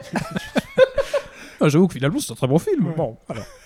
Vous êtes bête. Bon, bah écoutez, on va, co- on va terminer euh, sur cette note positive, notre euh, passage en revue des films sortis ces dernières semaines. Et on va, comme à notre habitude, terminer en retournant dans le passé avec les films du passé. Et on va commencer avec toi, Florian, Ah. qui veut nous parler de L'homme au pouce-pouce. L'homme au pouce-pouce. Quel drôle de titre. Qu'est-ce que c'est que ça? L'homme au pouce-pouce est en fait deux films. Comme Hitchcock avec L'homme qui en savait trop ou M- Léo McCarré avec Elle et lui, qui ont fait donc, des remakes de leurs propres films. C'est aussi euh, ce qu'a fait euh, Hiroshi Inagaki, un réalisateur euh, japonais qui a commencé sa carrière dans les années 30. euh, avec ce film qui raconte l'histoire de Matsuguro, qui est donc un conducteur de pouce-pouce, qui est bon vivant et qui a une personnalité assez bagarreuse, qui est très apprécié des habitants, et qui va un jour sauver un petit garçon. Il va la ramener chez sa maman, il va découvrir une famille, et il va prendre, un peu malgré lui, le rôle du père, une fois que le père officier va mourir d'une maladie. Et il va, ben, petit à petit, évidemment, prendre le rôle de père de substitution et tomber plus ou moins amoureux de la mère. Euh, là, là, et là est tout le problème pour la suite. C'est un grand film, un chef-d'œuvre du cinéma japonais humaniste qui utilise une mise en scène euh, qui euh, joue beaucoup avec le cadre et les, et les différences de plans. C'est-à-dire qu'il se passe des choses au second plan en même temps qu'au premier plan et qui crée beaucoup de comiques. Parce que c'est aussi un film drôle, très très. Une comédie dramatique, comme on dit en France. Pourquoi t'as pourquoi t'as euh, découvert ça? J'ai découvert ça parce qu'il est sorti, les, ces deux films, hein, puisque le remake date de 58, sont sortis chez Carlotta en mai 2022. Ah d'accord. et ouais. vu que, encore une fois, j'adore le cinéma japonais, Japonais, voilà, j'avais déjà vu les yeux fermés. la trilogie qu'il avait fait sur Miyamoto Musashi, qui était sortie chez Carlotta aussi. Donc je me, suis dit, tiens, pourquoi pas? Et pourquoi deux films? Je me pose toujours la question de deux films. Et encore du contexte, comme j'avais fait lors de l'émission précédente avec ce film qui était arrivé beaucoup de choses. Euh, là, c'est pareil. En 1943, évidemment, on est en pleine guerre du Pacifique. Et à l'époque, c'est très compliqué euh, de faire un film sur euh, un mec euh, du, un peu pauvre qui tombe amoureux d'une veuve d'un officier militaire, hein, puisqu'on était en plein militarisme japonais. Et donc, c'est un film qui a été censuré énormément à l'époque, le premier film, hein, je dis, qui l'a obligé à couper 10 minutes du film, les 10 minutes les plus dramatiques, en fait, la fin. Donc là où tout le dénouement dramatique se joue et où il y a une scène dévastatrice, vraiment, moi, qui m'a qui m'a pris. euh, parce que du coup, la scène est dans le remake. Mais qui elle m'a n'était pas dans l'original. trip. Comment? Elle n'était pas dans l'original non, du coup, parce qu'elle a été coupée et euh, le, le directeur de la photo était tellement enragé qu'on doive couper cette scène qui, selon lui, était le cœur du film, qu'il a gratté la pellicule et que donc cette scène est irrécupérable. D'ailleurs, le, le- au passage, petite anecdote, le directeur de la photographie était un des plus grands euh, directeurs de la photographie qui a fait la majorité des films de Kurosawa, de Ozu, de Mizoguchi, etc. etc. Et c'était d'ailleurs son premier film où il était satisfait de son travail de photographie. C'est aussi important pour ça. Euh, Et ensuite, il y a eu une deuxième censure lors de l'occupation américaine, puisqu'il y a plusieurs scènes de liesse et de fête. Le film se passe en 1905. En 1905, il y a une grande victoire militaire du Japon sur la Russie qui voulait envahir euh, une partie de la Chine et le Japon ensuite. Et évidemment, les Américains euh, voulaient pas montrer euh, des trucs comme ça, puisqu'ils étaient, euh, ils ont été alliés avec les Russes, évidemment. Du coup, il y a un quart d'heure en tout qui a été coupé du film. Et euh, Inagaki, malgré ça, le film a eu un succès assez fou au Japon, puisque c'était un film humaniste. Ils avaient besoin de ça en 43 pendant la Mhm. guerre, alors qu'ils crevaient de faim et que l'armée faisait n'importe quoi, en gros. Et donc, euh, quand Lato va proposer à Inagaki en 58, donc 15 ans après, de faire un remake, euh, il va dire oui, évidemment, et il va refaire son film sur le même script. Euh, il va le refaire plan à plan. Parce que du coup, il n'y a, aucune version complète de ce premier film qui non, est sorti. Voilà, Ouais. il n'existe pas. Et la version qui est sur le Blu-ray, c'est une version de 1h20. Mm. euh, et le quart d'heure manquant n'existe plus, a vraiment disparu. Euh, mais dans le film de 58, lui fait la durée normale qu'il aurait dû faire. Euh, et donc il y a cette scène absolument incroyable vers la fin. Et on a aussi au casting, qui n'était pas dans le premier film, le fameux Toshiro Mif- Mifune, l'acteur japonais le plus connu au monde, qui a joué dans les Sept Samouraïs, etc., etc., qui joue mais comme un dieu, qui a un rôle aussi euh, qui est parfait pour lui, ces espèces de personnages plus grands que la, la vie, vraiment qui englobent beaucoup de choses, qui sont très positifs et naïfs à la fois, qui rejoignent un peu Willy Wonka peut-être. Ah bah voilà. Et euh, ce film de 58 est aussi, il avait plus de moyens aussi, puisqu'évidemment l'économie du cinéma pendant la guerre, tout allait à l'armée, donc évidemment euh, il y avait eu des problèmes de synchronisation, puis même il avait dû tourner ça super rapidement. Là, il a un budget confortable, il a le temps qu'il veut, c'est en couleur, du coup euh, il rythme beaucoup mieux son film, mais il fait presque tout plan à plan. Et ce film aura le Lion d'Or à la Mostra de Venise en 58. Voilà. C'est pas rien. Film important donc. Et euh, la malédiction a continué un peu en 2020 puisque la restauration qui a été opérée par un assistant donc du chef euh, opérateur dont je vous parlais euh, a commencé et une semaine après, paf, le 20 mars 2020, pandémie. Du coup, la, la restauration du film a pris beaucoup plus de temps puisqu'elle a dû être faite à distance puisqu'il travaillait euh, avec des Italiens et des Américains, avec la Cinémathèque de Bologne et je sais plus où aux États-Unis. Wow, wow, wow. Bref, et le film n'a failli pas être euh, revu en fait. Voilà. Donc euh, ce sont deux films vraiment euh, exceptionnels d'un point de vue humaniste encore une fois et cinématographique et d'autant plus intéressants de leur production pendant la guerre et après et etc. Donc moi je vous encourage à voir, euh, Et belle à voir ces copie. deux films. Belle copie Blu-ray. Alors ouais, belle copie. Bah, Belle surtout, surtout pour le film de 58. Ouais. Mais le film bon de pressage. le film de Oui, c'est ça. Tu vas nous parler d'un film japonais aussi alors tout Oui, c'est vrai, c'est vrai. Mais le, Voilà. mais le film original vaut aussi le coup. Il n'y a, pas- a trop l'impression d'un brouillon de, Pas du tout. de la version non, non, pas complète que serait le T'as juste l'impression. On verra euh, le film de 4 heures de Napoléon, mais Ouais. t'as l'impression qu'en fait le cœur du film a été coupé. Et donc du coup il manque un truc, mais que. Non, non, voilà. Et tu vois aussi la différence de, de... dans l'histoire cinématographique du Japon aussi, comment les choses étaient faites. T'arrives à voir la différence de, de, de fabrication dans le film aussi. Voilà. Ok, bon bah c'est noté. Voilà. coup. Le mot pouce Je vous pouce chez. Carlotta donc. Chez Carlotta, ouais, Très bien. avec Eh ce bien, bon vieux Toshiro. Merci pour ça. Au On va rester dans le cinéma japonais avec toi, Alexandre, oui, puisque tu vas nous parler de grosses bébêtes. Oui, oui, oui. Bah, je vais vous parler 70 ans de... cette année. Oui, de Godzilla, voilà. Euh, de, du Shin Godzilla, donc euh, le remake japonais de 2016, euh, réalisé par euh, Hideaki Hideaki, Anno. Hideaki Anno Oh. et Shinji Higuchi. Euh, ces deux messieurs ont notamment réalisé ces dernières années euh, Shin Ultraman, qui était très bien d'ailleurs, et puis cette année Shin Kamen Rider. Donc euh, il me manquait juste à, re- à rattraper Shin Godzilla que j'avais Et jamais puis je te vu. coupe parce que Pourtant, c'est des oui, japonais. Annie, c'est quand même le. Enfin, Hideaki Annie, c'est Oui. le mec qui a fait Evangelion, un oui, des animés oui, les plus oui, cultes pardon. de toute Oui, oui, voilà. Evangelion, j'ai oublié de Il citer. faut le. euh, il faut- Tout de même. il- tout- Ça se pose là quand même. Tout à fait, ça se pose là, effectivement. Pas des manches, donc. Et puis, effectivement, euh, film à grand succès hein, en 2016, ce remake, et film exceptionnel que j'avais jamais vu. J'avais envie de vous en parler là pour deux raisons. La première, c'est parce que j'ai pas, j'ai eu tellement peu de temps de voir des films du passé que du coup, je suis retourné un petit peu dans qu'est-ce que j'ai vu ces derniers mois. Et triché, surtout, ouais, j'ai un peu triché. Non, parce que j'ai quand même euh, vu euh, Willy Wonka. Enfin voilà, mais euh, euh, surtout parce que bah, Godzilla fait parler de lui en ce mois de décembre. Déjà parce qu'il y a cette bande-annonce absolument affreuse qui est sortie de Godzilla X Kong, qui a l'air d'être un Z complètement, euh, enfin voilà, mongol quoi. C'est Euh, Go- Godz- Godzilla Z Kong. Euh, X, oui. Ah, pardon, j'avais mal compris. Non mais oui, oui, Euh, qui arrive donc en mars 2024. Enfin bref, ça a l'air tout pourri. Mais surtout parce que, et ça me fait chier, oui américain, merci. Euh, mais ça me fait chier parce que, et vous aussi je pense, oui, en très. Suisse, nous n'avons pas eu la sortie salle, contrairement euh, à pas La mal d'autres pays, notamment la France, même si la sortie était très réduite sur deux jours, de Godzilla Minus One, qui est donc un nouveau film Godzilla japonais. Rien à voir avec le Shin Godzilla, mais voilà, euh, qui paraît-il est excellent. Les retours critiques sont euh, dithyrambiques et du coup, ça me fait très très chier. Donc j'avais envie de vous, cause- vous consoler, vous aussi, chers amis euh, oui, Suisse console-nous. qui nous- écoutez, qui n'avait pas pu voir ce film-là, vous allez attendre les plateformes. Voyez ou revoyez Shin Godzilla, qui est un remake qui revient vraiment à la source où euh, d'un coup il y a cette grosse bébête qui débarque dans Tokyo et qui va tout péter. Et euh, la particularité de ce film-là que je trouve époustouflant, au-delà de son gigantisme, de la direction artistique de cette bébête qui revient un peu, qui fait un peu carton-pâte aussi dans l'idée comme ça, euh, les effets spéciaux et tout ça arrivent à nous proposer, je trouve, plusieurs mutations de la bébête qui sont à la fois effrayantes, euh, à la fois, euh, enfin voilà, impressionnantes. euh, et surtout, c'est un putain de film politique parce que au-delà de la grosse bébête et des affrontements avec la ville, qui va tout, tout écrabouiller, il y a quand même beaucoup beaucoup de scènes, à la manière de Shin Ultraman d'ailleurs, qui se passent en fait dans des discussions de bureau euh, par euh, justement bah, le gouvernement et autres euh, qui essayent de- de trouver une réponse, réponse stratégique, réponse militaire pour pouvoir arrêter la grosse bête.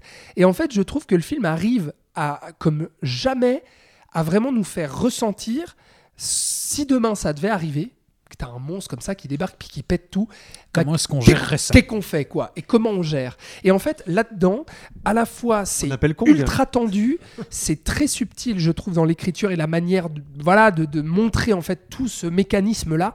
Et surtout, c'est un film tellement politique et historique, euh, euh, enfin, qui, qui fait appel, pardon, à l'histoire du Japon, parce qu'à un moment donné, ça met le Japon à la fois face, si tu veux, à sa propre responsabilité et surtout à son rapport aux relations internationales. C'est-à-dire qu'à un moment donné, ils se disent putain, est-ce qu'on va arriver à le buter tout seul, ce machin? Est-ce que le Japon est capable, à lui tout seul, de défoncer ce gros lézard qui est en train de niquer Tokyo et plusieurs euh, millions d'habitants? Ou est-ce qu'en fait, on va devoir se résoudre à faire appel aux Américains? Alors que la faute du Et gros aux lé- Russes, lé- tu lé- vois. lézard, c'est les Américains, puisque c- il est né des radiations des deux bombes at- atomiques, ça vient de là. Exactement. À l'origine, même si là le film oui, n'en fait pas, ouais. n'en fait au Japon, pas. tout le monde le sait que Godzilla, c'est une catharsis des bombes nucléaires. ouais. C'est une métaphore Donc, clairement de Hiroshima et Nagasaki. Et donc, du coup, ça. Enfin, d'un seul coup, si tu veux, il y a, y a- y a y a un- une contextualisation de la chose et une politisation, en fait, euh, du film qui, je trouve, euh, bah, en fait, arrive à le rendre vertigineux aussi de ce point de vue-là. Donc, euh, j'ai trouvé ça vraiment, euh, pff, vraiment super, quoi. J'ai été soufflé euh, par euh, ce Shin Godzilla, voilà, de 2016. Eh bien, écoute, ça donne bien envie tout ça. Encore une bébête Encore une bébête Mais oui, encore une bébête. Alors moi, je, je reviens dans du plus classique, euh, je reviens euh, dans l'Occident, n'est-ce pas?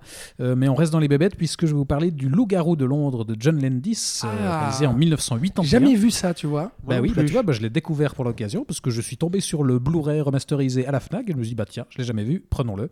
Et c'est super. Euh, ce film a été réalisé en 1981, qui est une grande année pour le film de loup-garou, puisqu'on a eu droit au Hurlement de Joe Dante la même année, à Wolfen de Michael Woodley, qui est le moins intéressant des trois, mais qui est quand même euh, un sacré truc aussi, et donc au Loup-garou de Londres.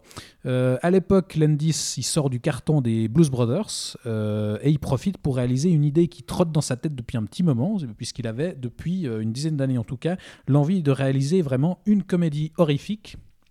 Il avait d'abord pensé s'attaquer à la figure du zombie, puis il était passé par celle du vampire, et finalement il est tombé sur l'idée de faire un film de loup-garou. Et donc il nous raconte ici l'histoire de deux jeunes Américains qui font un voyage en sac à dos en Angleterre, et quand ils traversent la campagne anglaise en pleine nuit, une nuit de pleine lune évidemment, et ben ils vont se faire attaquer par une bête qui va tuer l'un d'entre eux et attaquer sauvagement l'autre. Et donc bah, à son réveil à l'hôpital, le, le survivant il va euh, commencer à avoir des visions de son copain euh, décédé, euh, qui va lui annoncer que la bête qui les a attaqués, en fait, c'était un loup-garou qui l'a mordu et que donc il est condamné à se transformer lui-même à son tour à la prochaine pleine lune. Et donc, avec ce pitch-là, ça pourrait donner un, film d'horreur à 100% euh, premier degré. Et il assume cet aspect horrifique dans le film. John Landis, il y a des séquences assez angoissantes, justement, ce début dans la campagne anglaise euh, de nuit, la première attaque du loup-garou qui est assez, euh, assez impactante, les premiers signes que le héros, justement, est en train de muter, et, et surtout bah, la scène de transformation elle-même, où euh, il se transforme pour de bon en loup-garou, qui arrive assez tard dans le film d'ailleurs. C'est euh, Landis, il, il laisse vraiment euh, monter la tension jusqu'à ça. Il y, a, il y a une vraie montée en tension jusque-là, et la scène est restée célèbre en soi, en grande partie grâce aux effets spéciaux de Rick Baker qui sont juste hallucinants. D'ailleurs, ça a mené à la création de l'Oscar de meilleur maquillage. C'est le premier film à avoir reçu cet Oscar-là, Le Loup-garou de Londres. Et euh, bah voilà, ne- allez voir ne serait-ce que cette séquence-là euh, sur YouTube, parce qu'effectivement, euh, l'utilisation des maquillages. Je crois que c'est le seul truc que j'ai déjà vu en fait. Bah, je Elle pense est parce assez connue, elle ouais. assez Ouais, célèbre. elle a pas mal et- tourné, et, ouais. et cette scène, c'est d'ailleurs cette scène qui aura convaincu Michael Jackson de faire appel à Eh John bah voilà.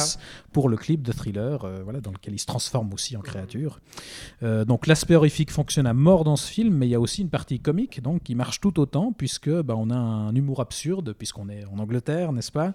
Euh, Et surtout un humour noir parce qu'on a justement ces apparitions de- du copain du héros euh, bah, qui est décédé et qui est euh, bah, du coup un cadavre et bah, plus il va apparaître au fil du film, plus il va être, plus il va se décomposer en fait, il va partir en lambeaux petit à petit et on va avoir des maquillages là aussi assez réussis mais des trucs hyper gore où il va avoir des trous dans la joue, des morceaux de, de peau qui pendent et des trucs euh, assez dégueux et le, type euh, lui parle comme ça, euh, comme si, comme si de rien n'était. Donc on, on assume vraiment euh, un gore assez frontal et il y a un vrai équilibre justement entre entre l'humour et, et l'horreur pure. Et euh, tout culmine notamment dans une scène là aussi assez célèbre. Vous avez peut-être vu ça, un cauchemar avec des loups-garous nazis. Je n'en dis pas plus, mais, mais c'est assez frappant là aussi. Euh, donc voilà, un film très étrange, mais une vraie comédie hor- horrifique maîtrisée euh, d'un côté et de l'autre. Euh, Landis dit souvent que c'est son film préféré, et je trouve qu'il y a de quoi. Donc, euh, ça voilà, donne une- super une, redécouverte à faire. Ça donne très très envie.